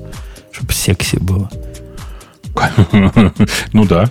Мы же Да нет, ну приятно, когда ведемся. там кнопок меньше, и она как-то почище, поприятнее, не, не, не, не знаю, не кричит на тебя. Я, я в этом смысле, Ксюша, с нашими заказчиками, которые каждый раз, как только мы пытаемся из нашей совершенно чудовищной UI-системы выбросить хотя бы одну кнопку, а там кнопок, там идея просто в стороне нервно курит. Они приходят демонстрацию устраивать под окнами нашего офиса. Говорят, верните нашу кнопку. У нас есть один use case, который мы запускаем раз в 17 лет, но мы только этой кнопкой его умеем запускать, потому что так всегда было. А тут ты написал там наверняка скрипт, который эту кнопку нажимает. Он уже давно уволился, и поменять никакой возможности нет. Леш, Леш, а ты как-то включал этот режим или просто поставил яп и заработало? Не-не, надо поставить яп, и надо э, зайти, там в чатике подсказали, зайти в registry, найти ключ, который называется ide.experimental. э, Куда зайти? Это, оказывается, такая штука есть. Я- Ты тоже не знал, да, про registry? Если ты поищешь просто вот это search everything, побьешь registry, там есть такой типа, короче, или register, такая специальная штука, которая... Нет, registry. Регистр. Да, и она тебе дает список всех настроек, как, как в Firefox, короче, вот эти сеттинги, и ты там можешь Ага. найти ide.experimental.ui. Registry это не registry, а registry именно, да. Да, reg- registry, да. Потому что registry, он тебя на страницу регистрации, А, соответственно, а, отправит. а, а, Че, че, че? А, а поиска здесь нет, да? Есть, есть, прям печатай. А, а что нужно печатать? IDE? Ide.experimental.ua. Эксперимент. А, вот он. Слушай, ну, как бы, ладно, хорошо, окей. И перезапустить, да? Рестарт. Ну да. да. Ну, слушай, народ пока- говорит, что даже не в Япе работает. Вот там в чатике нам подсказывают. Подожди, постоянно щас я- слушатели говорят, что работает вообще везде. Экспериментал. Не, у меня нет ничего такого. Эксперимент. Нет? А, есть идея экспериментал UI. Есть. О, втыкай и будешь стоит, наслаждаться стоит жизнью. восклицательный, восклицательный знак на нем. Ну, Это написано, чтобы Умпутун не кликал, видишь, там, потому что UI поменяется. Слушай, не, ну стало, конечно, сильно приятнее. Визуально стало прям сильно приятнее. То есть я так, мог- может быть, даже жить смогу какое-то время. Так, я, я, я запускаю Experimental UI. Ну, Ну как, да. ты восхищен? Ну, как-то бедно. Бедно стало. Тебе просто не, тебе не угодишь просто. Бедно. То есть, то есть тебе нужна вот эта россыпь кнопок, да, чтобы все разноцветные такие были еще. А, кстати, строка э, с именем файла так и не пропала. Кото- Как они рисуют, у меня такого не А, произошло. это а в этом самом, в Япе А это так в есть, Япе а в, в основном, в основном нет. Окей, окей. Не, оно мне... Что, то было нормально, то, то такие это нормально. Бобок, если ты там в регистре, я тебе подскажу ключик, который ты просто мечтал отключить и не знал как. Так. Сейчас И? я тебе скажу, как он называется. Потому что регистри у них умная, она показывает все измененные вещи. А может, мне тоже надо его отключить? Есть такая штука, называется Action System.mouse Gesture Enabled. Отключите к чертовой матери. actionsystem.mouse А что Just in- enable. Вот, Знаешь, это как раз штука, которую я уже как-то выключил. Как-то выглядит. Это, Леха, А как- что это такое? когда ты случайно делаешь pinch to zoom или zoom to pinch, у тебя он как-то масштабируется внутри. Буква больше становится меньше, и вот бегает как ненормальный. А, да? Если ты без, видимо, никогда без не- тачпэда, так ты Не, я с тачпэдом, да. Ну, случайно, я значит, не нажимал. Потому что Видимо, попробуй сейчас видимо. раздвинуть пальцы на своей войде и посмотри, что получится. Ну, что, зумит? Только нафиг тебе надо код зумить. Ты, ты что, иногда слеп как... э, Вечером слеп как... э, Посмотреть, да, там, например, раз такой, хоп-хоп-хоп, туда увеличил. Не, не, Не, это- я обратно, я обратно включил. Это ужас, ужас, это кошмар. Это самое, самое... Я специально для этого карабинер в свое время ставил, для того, чтобы запретить на конкретно для этого приложения вот это конкретное действие. Настолько оно меня доставало. Да. Да. Да. Не, ну, короче, вот так можно жить, в принципе. Вот это как бы... При этом придется яб, конечно, запускать, который мне периодически говорит, что он в шоке от происходящего. Но ничего, ничего. Ну, слушай, говорят, что в этом и в основном работает, поэтому... Работает. Не, не, я, я, я, я же попробовал и то, и другое, конечно. А. Но э, нормально вот эта верхняя строчка убирается только в ЯПе пока. М. Оно стало такое, ну, прикольное. Прикольное стало. Ну, я, я кстати, не, не особо и против. Ак- аккуратненько получилось. Она у меня не есть- убрала, кстати, ничего. Это у вас в Япе все убирает. У меня все осталось, все, что было. Просто оно стало такое модное на вид. Ну, в общем, короче, в прямом, и в прямом эфире все одобрили новый UI IntelliJ. Даже Ксюша одобрила, хотя она даже не видела. Почему? Я посмотрела твой скриншот. Понравилось? Ну да, я же сказала, что мне... Ну, я ин- редко открываю... Ну, я и открываю... Открывала-то я Android Studio, но она же похожа на... И мне кажется, что она была очень аляповатая. А вот твой скриншот показывает, что она как-то почище стала. Сильно Ну, видишь, ты, чище Ксюш, стало. ты, Ксюш, живешь в IDE, в которой у тебя даже установка брейкпоинта анимирована, поэтому... Нет, снятие брейкпоинта. Снятие а не брейкпоинта, она такая да. Пш, Ну рассыпается. да, Вот. но это надо, когда, это ты его когда вытаскиваешь из этого. Я обычно просто кликаю, снимаю. Ну, то есть, если просто тапаешь, оно ставится, убираешь, оно не ставится. Нет, а вот вот- для этого надо, ну, чтобы оно пш, это надо его вынести. А просто, далеко. понимаешь, последний раз мой опыт э, с Xcode был, когда я увидел, что вот эти все штучки анимированы, все так миленько, красивенько, но он падал за собака с секфолтами. Поэтому я понял, что хорошая идея, качественная, приоритеты расставлены. Э, бла-бла, Я не знаю, что у тебя Я- достаточно стабильно. Я дал картинку, как, как оно выглядит после включения нового UI в продакшн-версии. Э, Ксюша, э, Ксюша, э, Леша, я с вами с обоими согласен. Xcode у меня супер стабильно падает в одних, в одних и тех же местах. Да нет, ну а что вы там такого делаете, господи? Ну, Э, наверняка слушай, мои Ну, приложения что, в этом, больше. что в этом такого? Подумаешь, Я- я падает. тебе Нет, расскажу, нет, Ксюш. нет, Э, Ксюш, мне я тебе интересно, расскажу, что что вы ты- делаете. Все Давай. очень просто. Ты просто не пишешь на Swift UI. Ну, Swift UI я не пишу, да, это правда. Вот. Я, у меня А был просто- маленький pet project, э, и э, да. И давно и Там неправда. понятны проблемы. Там понятны проблемы у них. Они их решат, Слушай, не волнуйся. я- я- Есть я сам- уже я самый теоретические выкладки, как можно решить это. Я самый большой фанат Swift UI из всех своих знакомых. Ну ладно, большинства своих знакомых. Ну, сука, это невозможно. Он прям в таком, в таком жопном сейчас состоянии, этот Swift UI, что прямо стыдно иногда Ты становится. имеешь в виду перформанс, то, что Все они сразу, там нет, обновляют все сразу. дерево и Все все, сразу. такое? Все Ну, сразу. пофиксит же, господи. Это же не это. Надо просто там мимоизация, все такое. Ну, в общем, все, все вещи эти известны. Просто нужно время э, им и, и людей побольше. Да, да, все на свете известно, но э, как бы от Apple такое видеть стыдно. Хотя, в принципе, э, ну мы же знаем, э, они же очень любят разработчиков, но они же всегда все делают для разработчиков. Это сарказм сейчас такой был, он просто Слушай, на самом деле. Swift UI, мне кажется, как раз для разработчиков, потому что все этого хотели и все этим мечтали. Вот посмотрите, что вы хотели и что вы мечтали. Потому что идея, что это все вот, ну, как бы декларативный UI это бесплатно, нет, не бесплатно. Ну, то есть есть trade между тем, что ты как бы в удобном формате для себя описываешь UI, там есть определенные trade Правильно? Так, как Так, бы движок, нет. который это все вы, вычисляет, ну, конечно. Смотри, смотри, ты, ты, ты права, ты права, конечно, trade-off и есть. Но главная претензия, она не к производительности и не к тому, что это memory hog такой, знаешь, а на самом деле к тому, что тут не допилено, там не допилено, здесь вообще не подумано.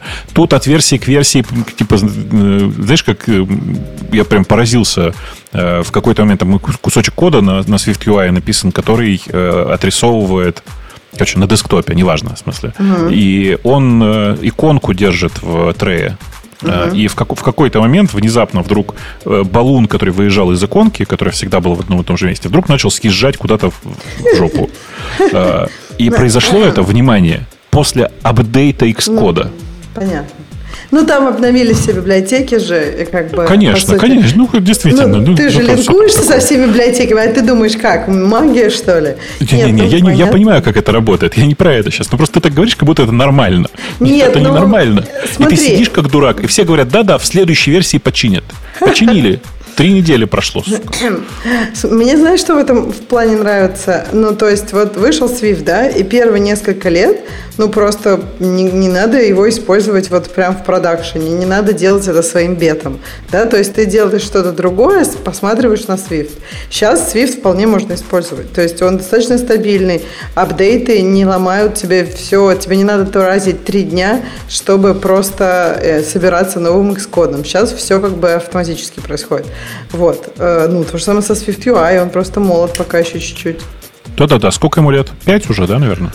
Да нет, UI, SwiftUI не пять. Загуглите, кажется, пожалуйста, кто-нибудь в чатике у нас. SwiftUI кажется, когда запустили? Три, я думаю, нет? Я думаю, что время летит стремительно, и я думаю, что уже ближе к пяти. Но могу ошибаться. Это во-первых. А во-вторых, э, надо сказать, что когда ты сравниваешь SwiftUI с... Э, как он называется? С композом, угу. с Kotlin, то как язык Kotlin ужасен, но композ нормальный. Так, сентябрь 2019 года. Я же тебе говорю, три года. Все у меня в голове нормально. Время не так быстро летит, Бобок. Оно ну, летит. Это же, ну, это же, подожди, подожди, ну, это же с момента, когда его разрешили всем использовать, а не с момента, когда начали... Ну, ладно, это я придираюсь, в смысле, пытаюсь... Да, я тебе сказал, три года. Вот да. три, на самом деле, уже совсем скоро. Обычно у Apple там 2-3 года на какую-то новую технологию.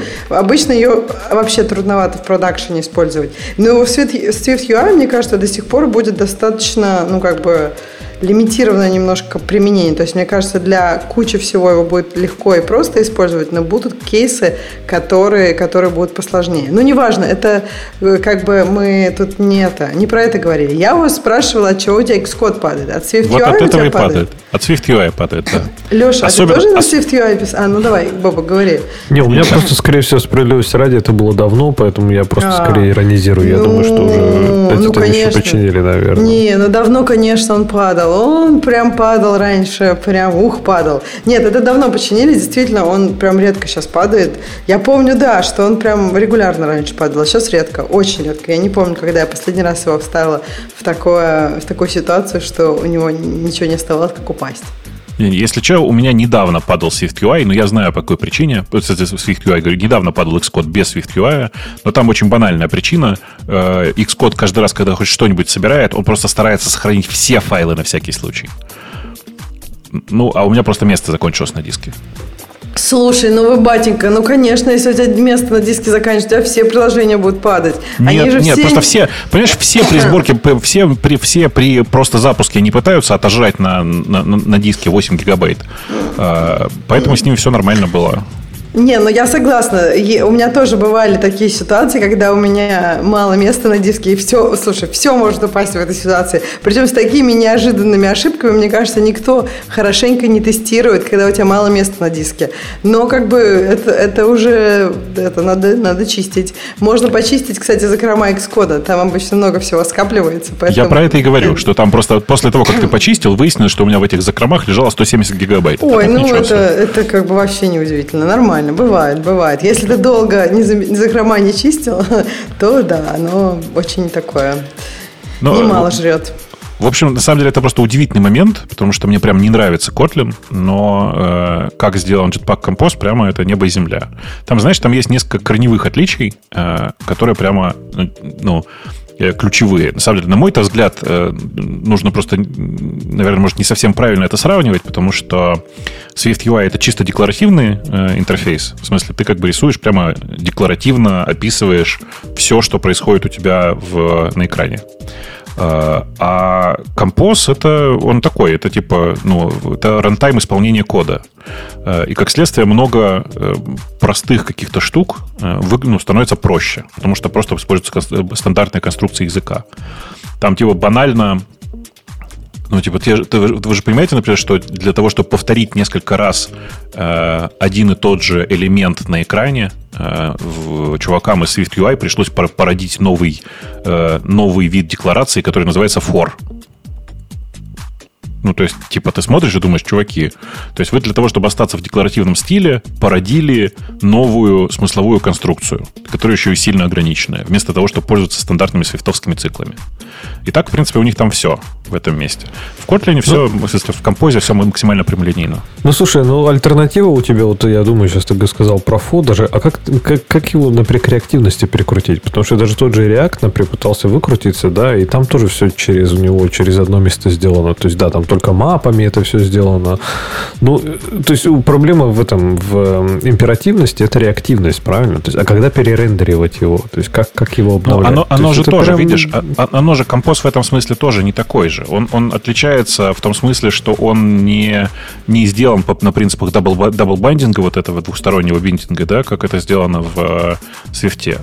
То есть общий подход, э, он как бы вполне себе, ну, то есть более, более прямолинейный, что ли. Может быть, за счет этого им и писать его проще. Э, но я же, видишь, как бы и, и на Swift UI, и на композе пишу левой задней ногой в хобби-проекты, которые, не дай бог, кому-нибудь показать. Э, и мне прям показалось, что в композе, в композе все это прямо сильно легче. И во многом из-за отсутствия общего какого-то вот этого показательно-реактивного подхода. То есть бандинги есть, они такие простые, односторонние, и все. Слушай, ну бандинги были, я не знаю, в QT. Бандинги были давно, они там, я кстати, имею в виду. Они там QT стайл, кстати, очень а, похожи в каком-то смысле. Вот как раз мне кажется, что-то типа QT стайл, оно действительно сильно упрощает работу, то есть на этом сильно проще писать там левой ногой, но при этом, да, не загоняет тебя в какие-то рамки. И это прикольно. Но как бы проблема императивности там все равно есть. То есть мне кажется, что на самом деле декларативный UI это сложнее, чем, мне кажется, многие думают. То есть, как на декларативном UI простые вещи написать супер легко. А вот если тебе нужно чуть-чуть больше, чем простые вещи, а оказывается, это как-то нужно, блин, часто – то начинаются определенные проблемы и с производительностью, и с тем, как это написать. Так что, да, интересно наблюдать, как все это стараются и мучаются. Мне кажется. Леха, а ты видел, чего ваш Kotlin-то, который тут Бобук ругал, завезли? Я видел, какие-то контексты завезли, ты про то? Прямо... Я поначалу решил, что они вдохновлялись имплиситами скалы. Нифига подобного. И это не контексты в, в понятии Go. Это, это другое. Это такой короткий синтаксис, который вносит... Давайте эту тему выберу. По-моему, убивать за такой надо, если вы спрашиваете моего мнения. Но идея в том, что э, ты можешь э, передать в локальный скоп э, другие типа объекты и работать с ними внутри, как будто бы они в локальном скопе. А ты не выбрал, кстати, тему. Сейчас я попытаюсь ее выбрать. Давай, Kotlin. Я пытался, слушай, я когда-то ты где-то видел статью, я уж не помню даже, где я это выбрал. Я, если честно, может быть, не до конца реально понял, что это. То есть, какие-то контексты туда передавать, какие-то... Ох, UML, ох, Клайв. Ну, самый понятный, удобный язык для разработчиков нарисовать UML-диаграммку. Ну, типа, вот, допустим, они говорят, есть у тебя ситуация, когда у тебя вот эта внутрянная функция в самом глубоком скопе должна доступаться к скопу там бара, база и фу. Слушай, ты будешь как дебил писать вот это все? Нет, ты можешь определить контекст, который объединяет все эти три. И внутри этой функции как будто бы они у тебя локальные. Ну, если я правильно понимаю их пример, их идею. И это, значит, спасет отца русской демократии. Такие, ну, такие имплиситы рядом стоящие. Так, а как он типа к инстансу дает? Или, или то есть, по сути, это глобальный инстанс какой-то, или, или что это? Ну, как-то, как-то вот я не понимаю, как он привязывается к, к следующей функции. Ты пишешь контекст, а потом вызываешь функцию. Да. И эта функция понимает, что она вместе с ним контекстом бежит. Что-то сложно, по-моему, нет? Ну, контекст, оно как бы и в год а не, не лучшая идея. А здесь оно даже как-то неявно сделано. Я так подозреваю, что если перед функцией определенный контекст, то функция ну, вызывается с ним контекстом там внутрях у него. В смысле, это а. такой декоратор, который внутрь его пробрасывает? Ну, мне, мне так кажется. Хотя, типа черт того, знает, да. да. Ну, подожди, а как это определяется? По физической близости. Не-не, ну в смысле, посмотри, например, на примеры кода. У них в одном месте э, контекст используется типа как... А, ага, я все, я вижу, да. Угу. Там оно с this, а тут оно прям, прямо напрямую. Если ты про то. Да. Как? А в чем проблема, чтобы типа, чтобы не передавать, например, там условную транзакцию напрямую? Ну, то есть, чтобы скрыть, что у тебя существует транзакция в этом. Скрыть, что у тебя да, есть типа... зависимости, которые необходимы для выполнения твоих действий. Это, это про скрывание зависимостей. И они у тебя волшебным образом внутри получаются. Такое, знаешь... Э, И типа прилетают туда в транзакцию автоматически. Да, как-то да? само магически, но без DI-контейнера. А-а-а. И типа, наверное, на, на уровне какой-нибудь компиляции, хотя нет, на уровне рантайма это только да, должно быть. Не, ну подождите, вы, вы какой пример сейчас смотрите? Вот посмотрите пример, который у них э, с классом аккаунт-сервис. Видите? Вот я на него смотрю, а, да. их, их тут много разных, как бы. Но если посмотреть, э, блин, а как показать нужный-то? А, блин, господи, господи. Помню дать это... ссылку на это, да. Ну, смотри, я так понимаю, а, что... Знаете, как, есть... посмотрите, посмотрите в предпоследний пример. Вот есть последний так. пример на странице, а есть предпоследний. Да. Вот Вы этот понимаете? контекст transaction там, где написан, да? Контекст да, да, так, есть контекст. Трансфер, да, да, да. И все. А дальше ты вообще не понимаешь, что происходит в этот момент. Потому что внутри этого трансфера транзакшн больше не используется. А, нет, смотри, используется. Смотри, commit и rollback это, я так понимаю, Конечно, это методы this. транзакции. Да. да. Это вы. А, так он сам, что ли, лицензировать будет? Вот. И в этот момент я, я, я, я начинаю, у меня начинает подрываться все просто я смотрю на это и думаю, в смысле, э, если они еще и так то есть они пробрасывают его сюда, значит, внутрь, внутрь функции, и внутри функции у тебя этот транзакшн используется вместо this, в смысле, вместо э, указателя на, на, на этот конкретный транзакцию, и вызываются silently, в смысле, без, без четкого указания, что это транзакция. Ну, я не знаю, у меня все, у меня взорвалось прямо сейчас. Пока, не пока, мне кажется, должен быть какой-то синтаксис, чтобы инстанс туда передавать, а не класс, потому что иначе это все безыдейно получается. То есть редко надо когда что-то инстанцировать на лету и, и туда это... Ну, то есть с транзакцией на хороший пример, но не, я ну, думаю, транзакция, что... это в смысле какой-то синглтон тут может быть, или какой-то общий там функциональный класс. А, может, оно для, как раз для таких э, вертикальных концернов, типа? А, ну вот смотрите, он развернул в предыдущих примерах, он показал, что если сделать контекст типа full bar и bus, это да, это ровно with. То есть, по сути, это такой nested with, и ты внутри сможешь уже их э, вызывать через эти Угу. А если у тебя локально есть э, что-то с названием commit, и ты передаешь его через контекст? Ну, это. Да. Есть это приз. Да, есть правило приоритетов тут какой-то. Да-да, очень классно, очень классно, да. Вообще у нас оверрайдинга нет, но в таком месте, в таком случае у тебя начинаются совершенно неожиданные, э, странные э, заходы. Ну, тогда вот это, это в чистом виде имплиситы скаловские, вот реально. Ну да, им, не, не дают им имплиситы покоя. Я а, имплиситы, да, имплиситы, все, да. я понял, да. Э, ну, как бы, на мой взгляд, это просто вид, в классических, из классических языков, э, но настолько неявно, он настолько создает возможности для неявного применения, что надо руки отрывать. Я надеюсь, что так ну, никто здесь, писать не будет, как они написали. Ну, здесь интересный такой пункт у него, да, что типа, э, что идея контекстов это передать функцию параметры without being explicit about them.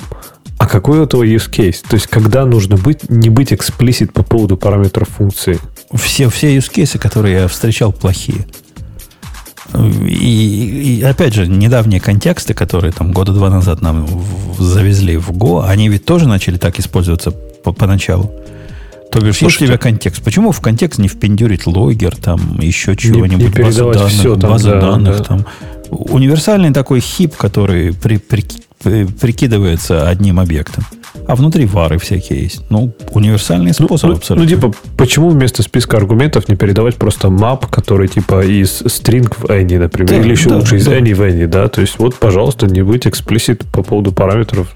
И, и типа и в Kotlin также можно, наверное, сейчас сделать. Передавайте просто map туда, в котором будет что угодно во что угодно, и пожалуйста. Слушай, а, а ты понял, да, в смысле, ты сейчас, когда говорил про то, что у тебя в, в контекст э, передается класс, а не объект, ты понимаешь, что это не автоматическое использование на самом-то деле? Потому что смотри, у тебя, вот если мы смотрим два последних примера, смотри, у тебя есть класс, а класс аккаунт сервис, у которого для функции трансфер указано, что у него есть контекст transaction а вызов возможен ты только передаешь, да, да, да, with transaction, то есть ты передаешь объект да. этого класса ну и дальше, соответственно, типа ты вот уже, уже, уже делаешь все прямо с ним. Короче, как контракт такой, да, что типа ты должен да. мне предоставить instance там транзакции, да. а я уже То есть там, там где ты говоришь контекст transaction, в смысле с большой буквы transaction, ты там говоришь, что э, да. этой функции для работы, для работы нужен вот такой-то контекст в виде класса. Ну, слушай, ну, э, синтаксис через, через, через одно место, я хотел сказать, что через жопу, но кажется, что в данном случае это не так.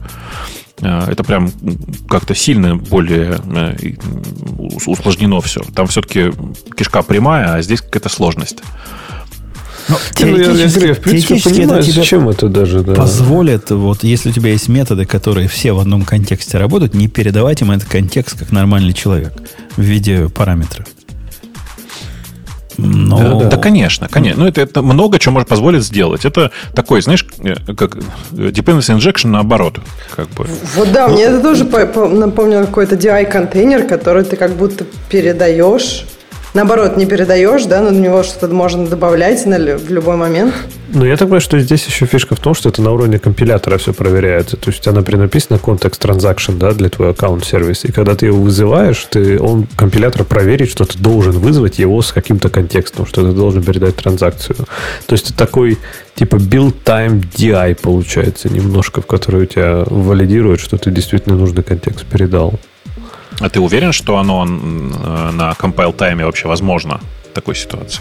А, ну, ну да, ты же, с другой стороны, там четкий да, контракт можешь даешь. проверить. Да, да, да. да, да, да. Я Нет, думаю, ну, что кстати, это хорошо же, что DI build, build time. В DI же и проблема, что он обычно runtime и все такое.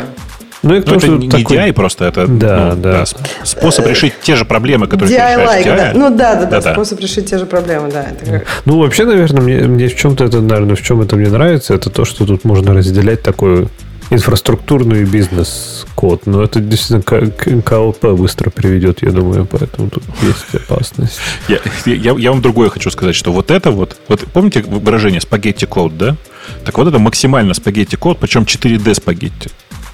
То есть у тебя сейчас э, транзакция, которая проброшена из другого вообще скоупа, она там хитрым способом туда проходит сюда, а потом обратно. И если серьезно так вот ак- активно пользоваться этой фичей, я не знаю, как вы, я голову сверну, прежде чем пойму, как это все работает. Ну, не знаю, меня смущает, что здесь вот люди пытаются бороться с тем, чтобы типа не передать там в аргументах, да, транзакцию. Так а почему нет? То есть, типа, что может быть Потому проще что понять? Это я хорошо понимаю, почему нет. Потому что это некрасиво. Понимаешь? Не-не-не, Хочется Бобок, другого. Я, я бы не сказал, что только не про красоту. Но мы все видели какие-то большие, как, как разрастаются эти параметры. И иногда, ну, я не знаю, просто параметров очень много. И люди, там, не знаю, иногда вместо того, чтобы там заэкстрактить код куда-то и так далее, миними, ну, как-то сделать меньше параметров, в итоге у тебя функция там, не знаю, с 20 параметрами. А и в если, Kotlin, допустим... можно структурные параметры тоже передавать.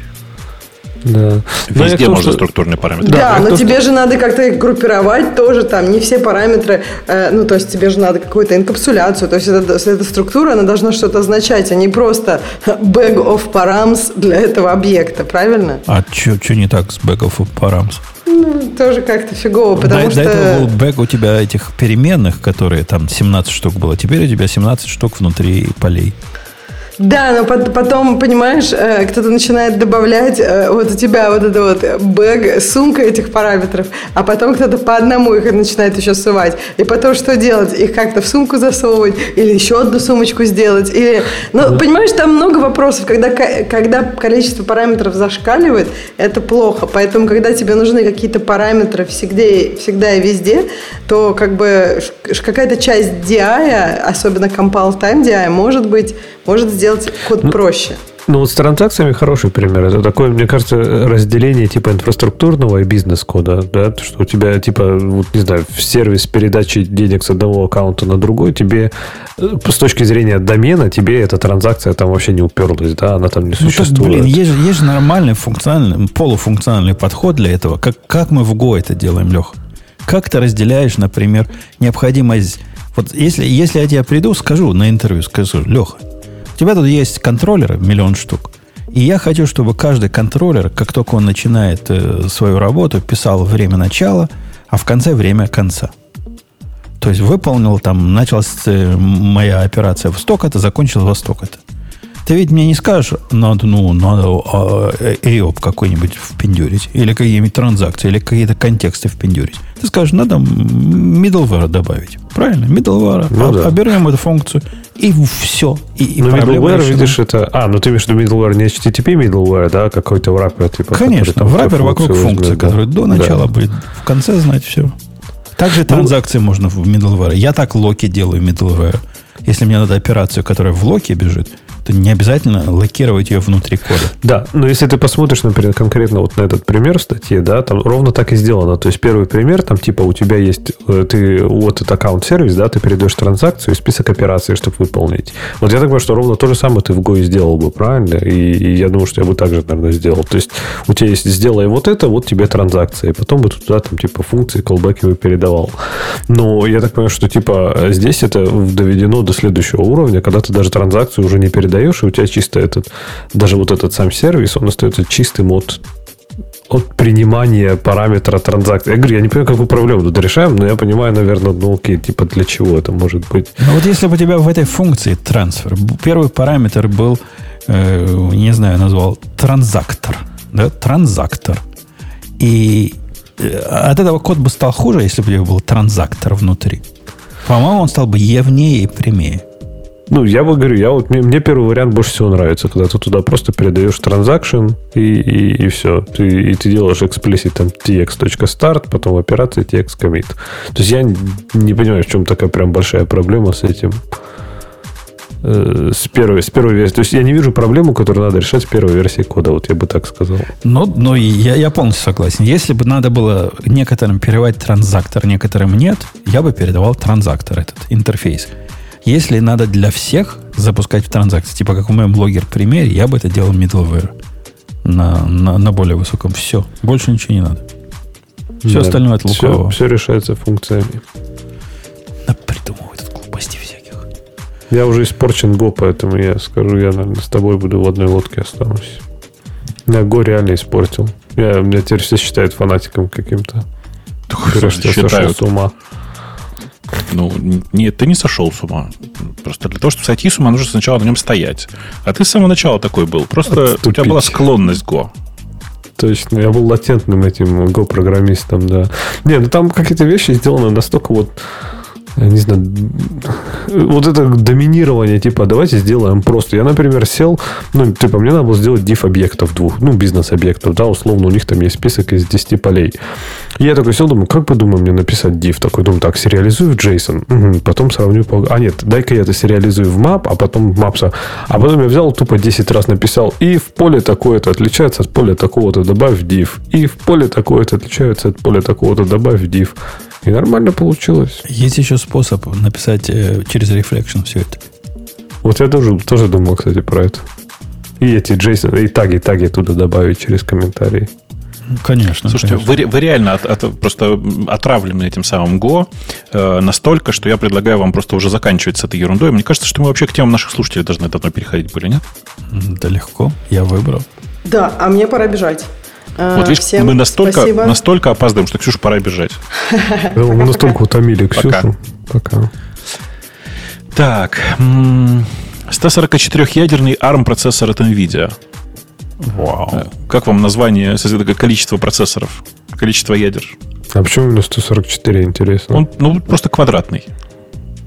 А, тогда удобно, да.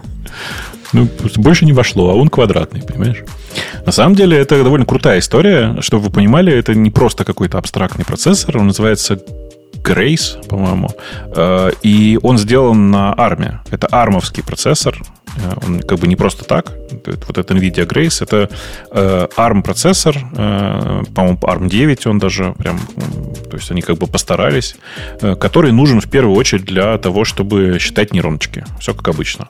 Тут уже многие спрашивают, получится ли на нем майнить. Ну, Э, меня этот вопрос чаще всего одну ассоциацию вызывает. Это когда э, про что угодно, что угодно показывает с пальцем и спрашивает, а на этом можно жениться?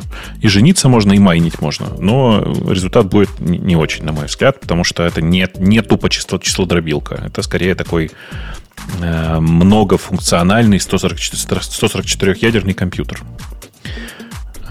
Это прям, прямо мощно. Прямо, конечно, ну, смотрю на это и думаю, что тут, конечно, можно много вообще всего было бы сделать. Боюсь представить, сколько это все будет стоить.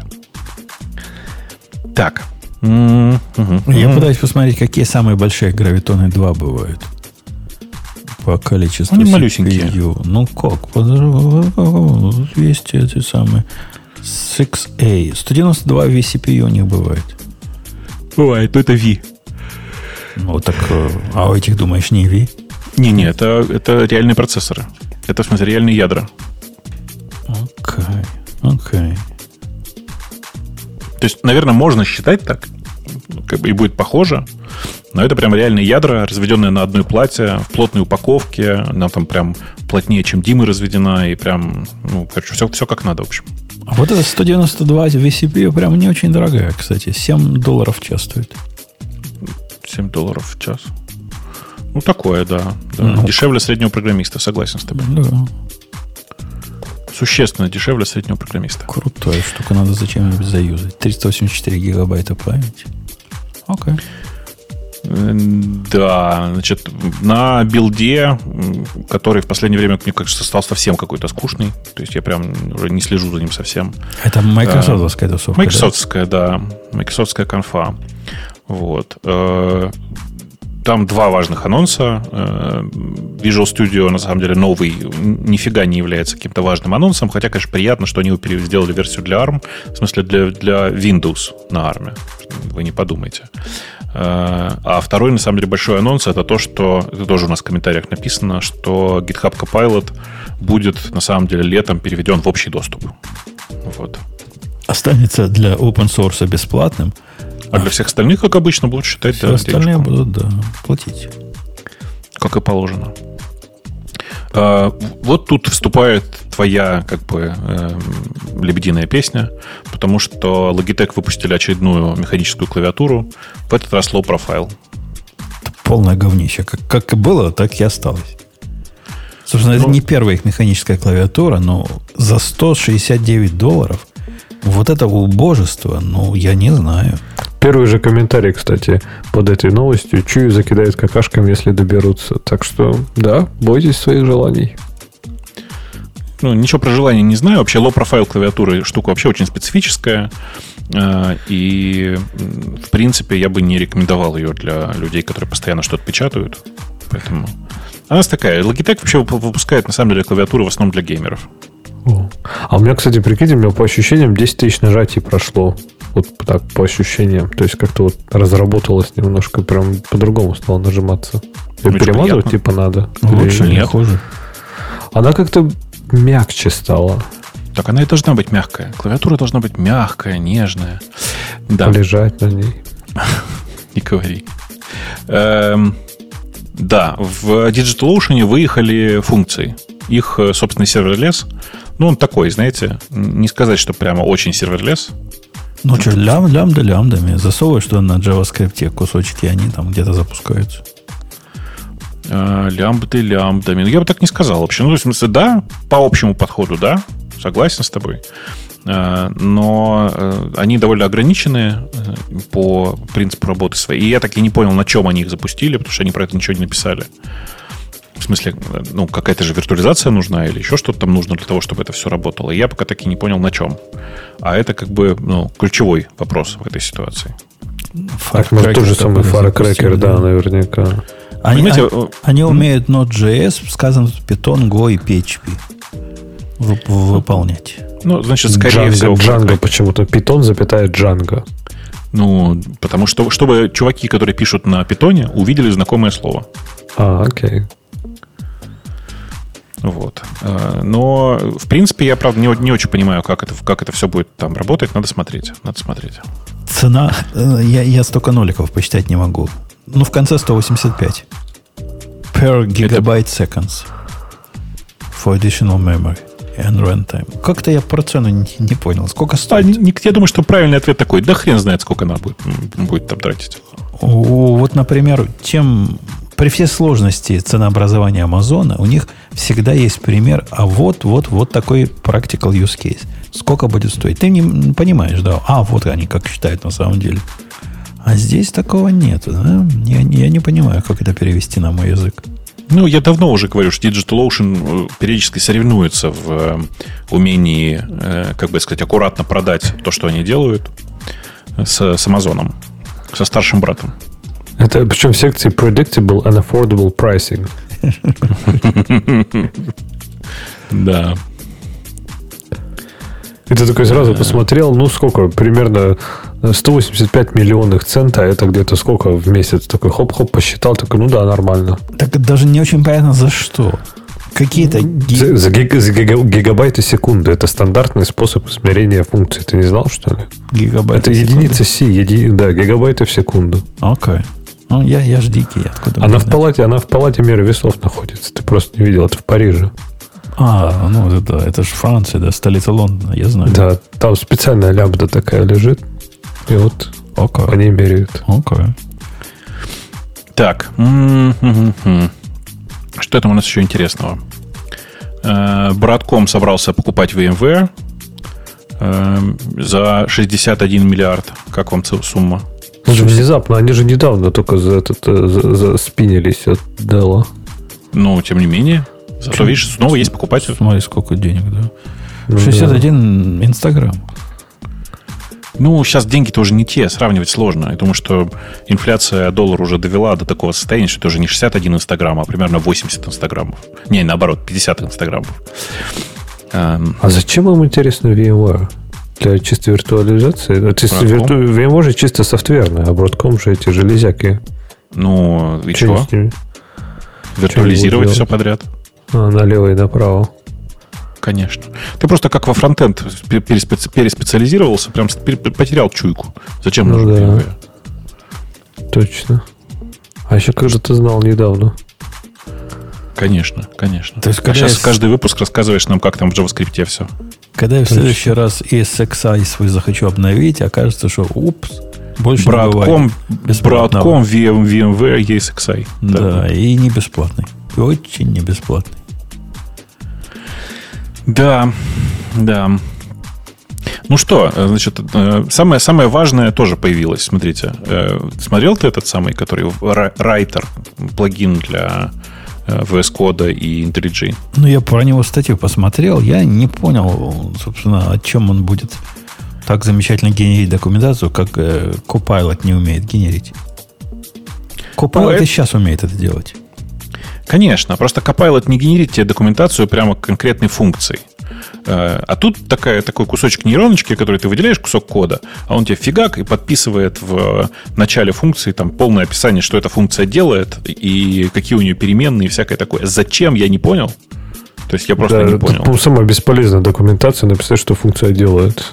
Ну, типа из разряда, если он из кода это сгенерит, то, то, то смысл но э, я ее еще и попробовал, в смысле, эту конструкцию. И хочу вам сказать, что это просто наибесполезнейшая пока фигня.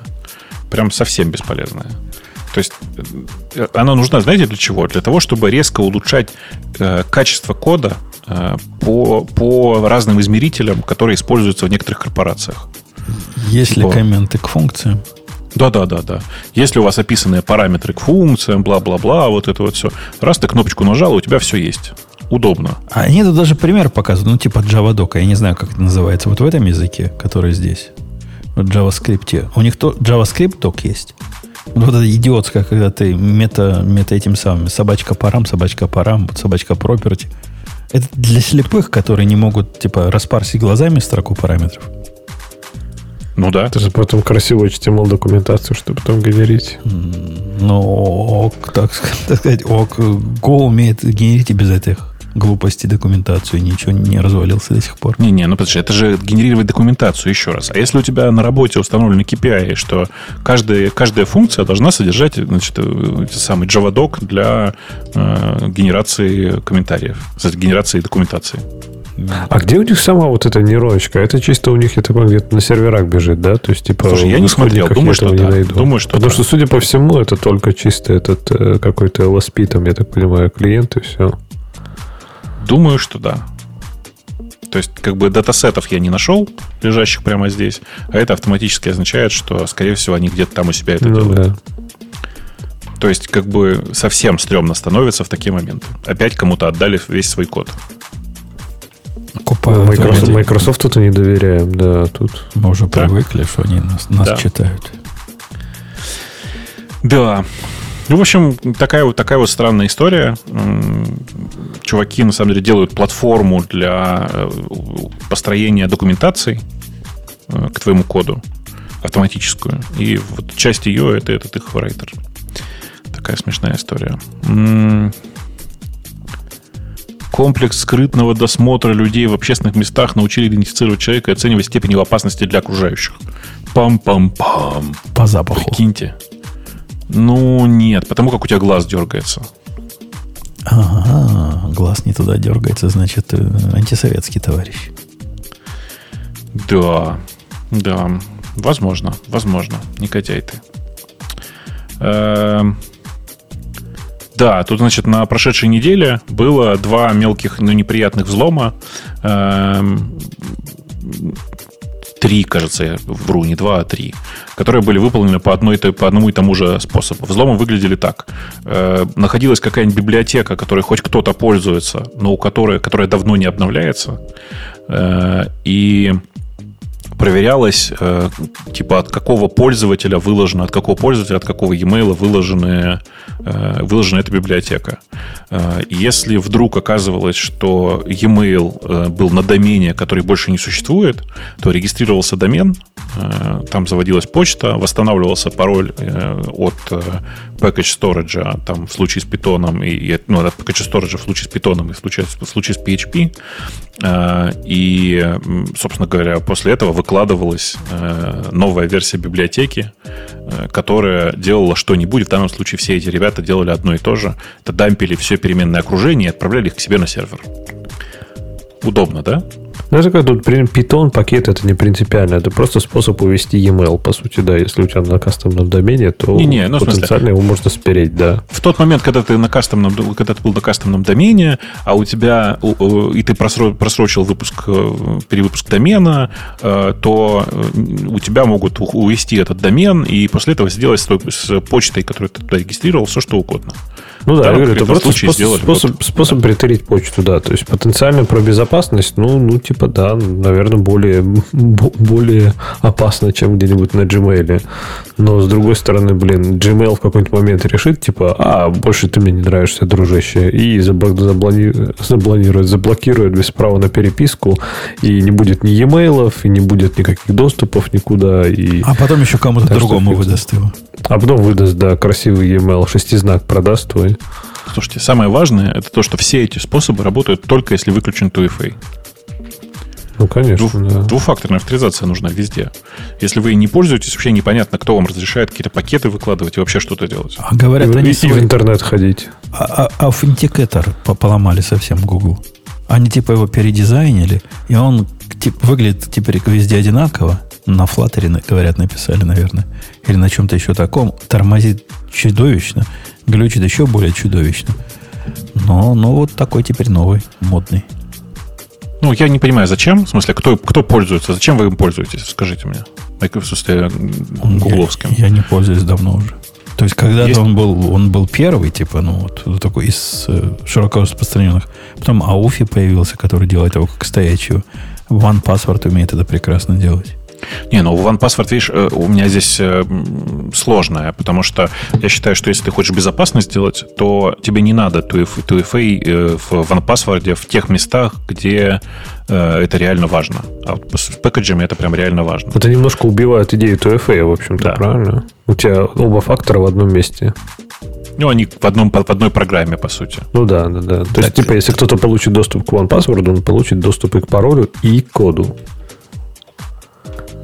То есть это вообще безыдейно тогда. Это не второй фактор, это два фактора в одном. Так ну, OnePassword вот эту идею иметь то, что ты знаешь, и то, что ты имеешь, он тоже убивает.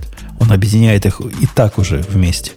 Не-не-не, смотри, не, например, ну... если у тебя пароль в, в OnePassword, а, например, аутентификатор где-то еще, но чисто там в другом, другой программе, на другом устройстве, которое требует, там, не знаю, отдельного анлока, то у тебя именно два фактора, правильно?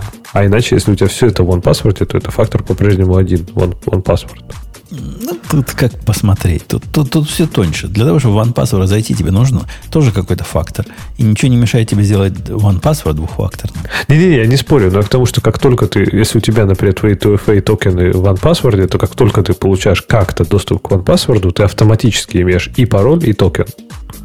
Да, да. Да, да. а так у тебя, если он где-то еще, то да, у тебя кто-то, злодей какой-то взломал вам паспорт, но толку-то, потому что у тебя в каком-то условном офисе там лежит в кармане, в телефоне э, твои коды, и он все равно к ним доступа не получит. То есть зайти в аккаунт все равно не получится. Так что лучше не хранить все яйца в одной OnePassword. Особенно таким, которые хранят их на серверах OnePassword. Да ладно, один раз живем, что ты. Э, тут спрашивают, а в чем же проблема? Гугловский аутентификатор же такой отличный. Чуваки, значит, он не отличный. У него по-прежнему есть проблемы, с, когда ты переезжаешь с устройства на устройство. Нет, они научились много уже лучше. Оно сильно лучше стало. Но все равно отвратительно. Э, он нифига не минималистичный, потому что вы давно на него не смотрели. Поставьте свежую версию, посмотрите. Там в новой, кажется... в новой версии, я сам ее тоже не ставил, говорят, теперь, когда он этот код генерирует, он его даже не показывает. А надо обязательно да. куда-то кликнуть, чтобы его увидеть или скопировать. Это вообще же дебилы, что ли? Что, кто так делает? Короче, меня это прям раздражает. Я считаю, что прям ну, испортили приложение и э, испортили в том числе для людей, которые вообще этого не ожидали. Потому что у меня э, пользуются этим приложением несколько человек, которые прям, ну, как сказать, low-tech, в смысле, что они совсем не, не про это. И для них тоже стало не очень очевидно и не очень понятно. И вообще, в принципе, оно никогда особенно интуитивным не было.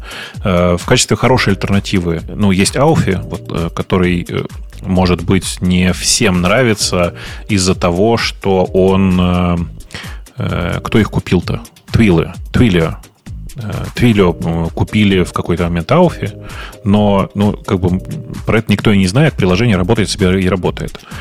Вот. Эм, есть Microsoft аутентификатор, который прям нормальный. Он прям норм. Вот совершенно такое бланк э, приложение, которое просто работает э, и которое умеет разные там правильные штуки, э, которых не умеет гугловская внезапно. В том числе там при необходимости синхронизацию, например. Непонятно, зачем она вам, но если она вам понадобилась зачем-то, вы можете синхронизировать ее. Там. Ну, два телефона у тебя, один в правом да, кармане, да. другой в левом. Да, да. Ну вот, и ну, мне кажется, что прям есть куча разных вариантов. Всегда можно какой-нибудь приличный найти. Э, благо, что у, у этого способа авто, там, улучшения авторизации и аутентификации э, давно есть открытый стандарт, и приложения эти делают все подряд. Слава богу. Да. Что там еще интересного? Отключили куски Google Global Cache, контексты, о которых мы уже говорили. Э, по-моему, все. По-моему, больше ничего интересного нет. Да? да? Я тоже смотрю, но ерунда всякая. Ерунда всякая. Окей, окей. Ну что, Специально на... для тебя там есть статья на Хабре Go черепашка по сравнению с Растом. Очень смешная статья. Сходи потом почитай. Э, да. Я читал какую-то смешную статью, где тоже питон сравнивали с Go. И там главный параметр сравнения был, кто из них быстрее логировать умеет. Прям ну, вот, вот, вот, вот такое. Это, вот значит, такое. тоже важно. Логинг – это частый процесс. Да, да, да. Особенно в горячем пути у тебя там логинга столько, что прямо ухо. Конечно. Ну, прямо ухо. Конечно. Э, давайте на этой поучительной ноте мы будем завершать сегодняшний выпуск. До следующей недели будет гиковский. Это был не гиковский, это мы только разминались в буфете. Пока, услышимся. Пока. Пока. Это шоу создано при поддержке Digital Ocean. Облачные технологии могут быть сложными, но создание надежной и доступной облачной инфраструктуры скорее просто. Digital Ocean предлагает широкий ассортимент продуктов для вычислений, хранения данных, баз данных и организации сетей – вы могли бы передать вашу облачную инфраструктуру в надежные руки, а сами вернуться к самому важному – созданию приложений, меняющих мир и способствующих развитию вашего бизнеса. Предсказуемые цены, подробная документация и услуги, которые нравятся разработчикам – это и есть Digital Ocean – Получите поддержку на каждом этапе роста от команды из одного до команды каждый из тысячи человек с помощью простых и мощных облачных технологий. Развивайтесь в Digital Ocean. Начать бесплатно можно по ссылке dot.co/radio.t2022.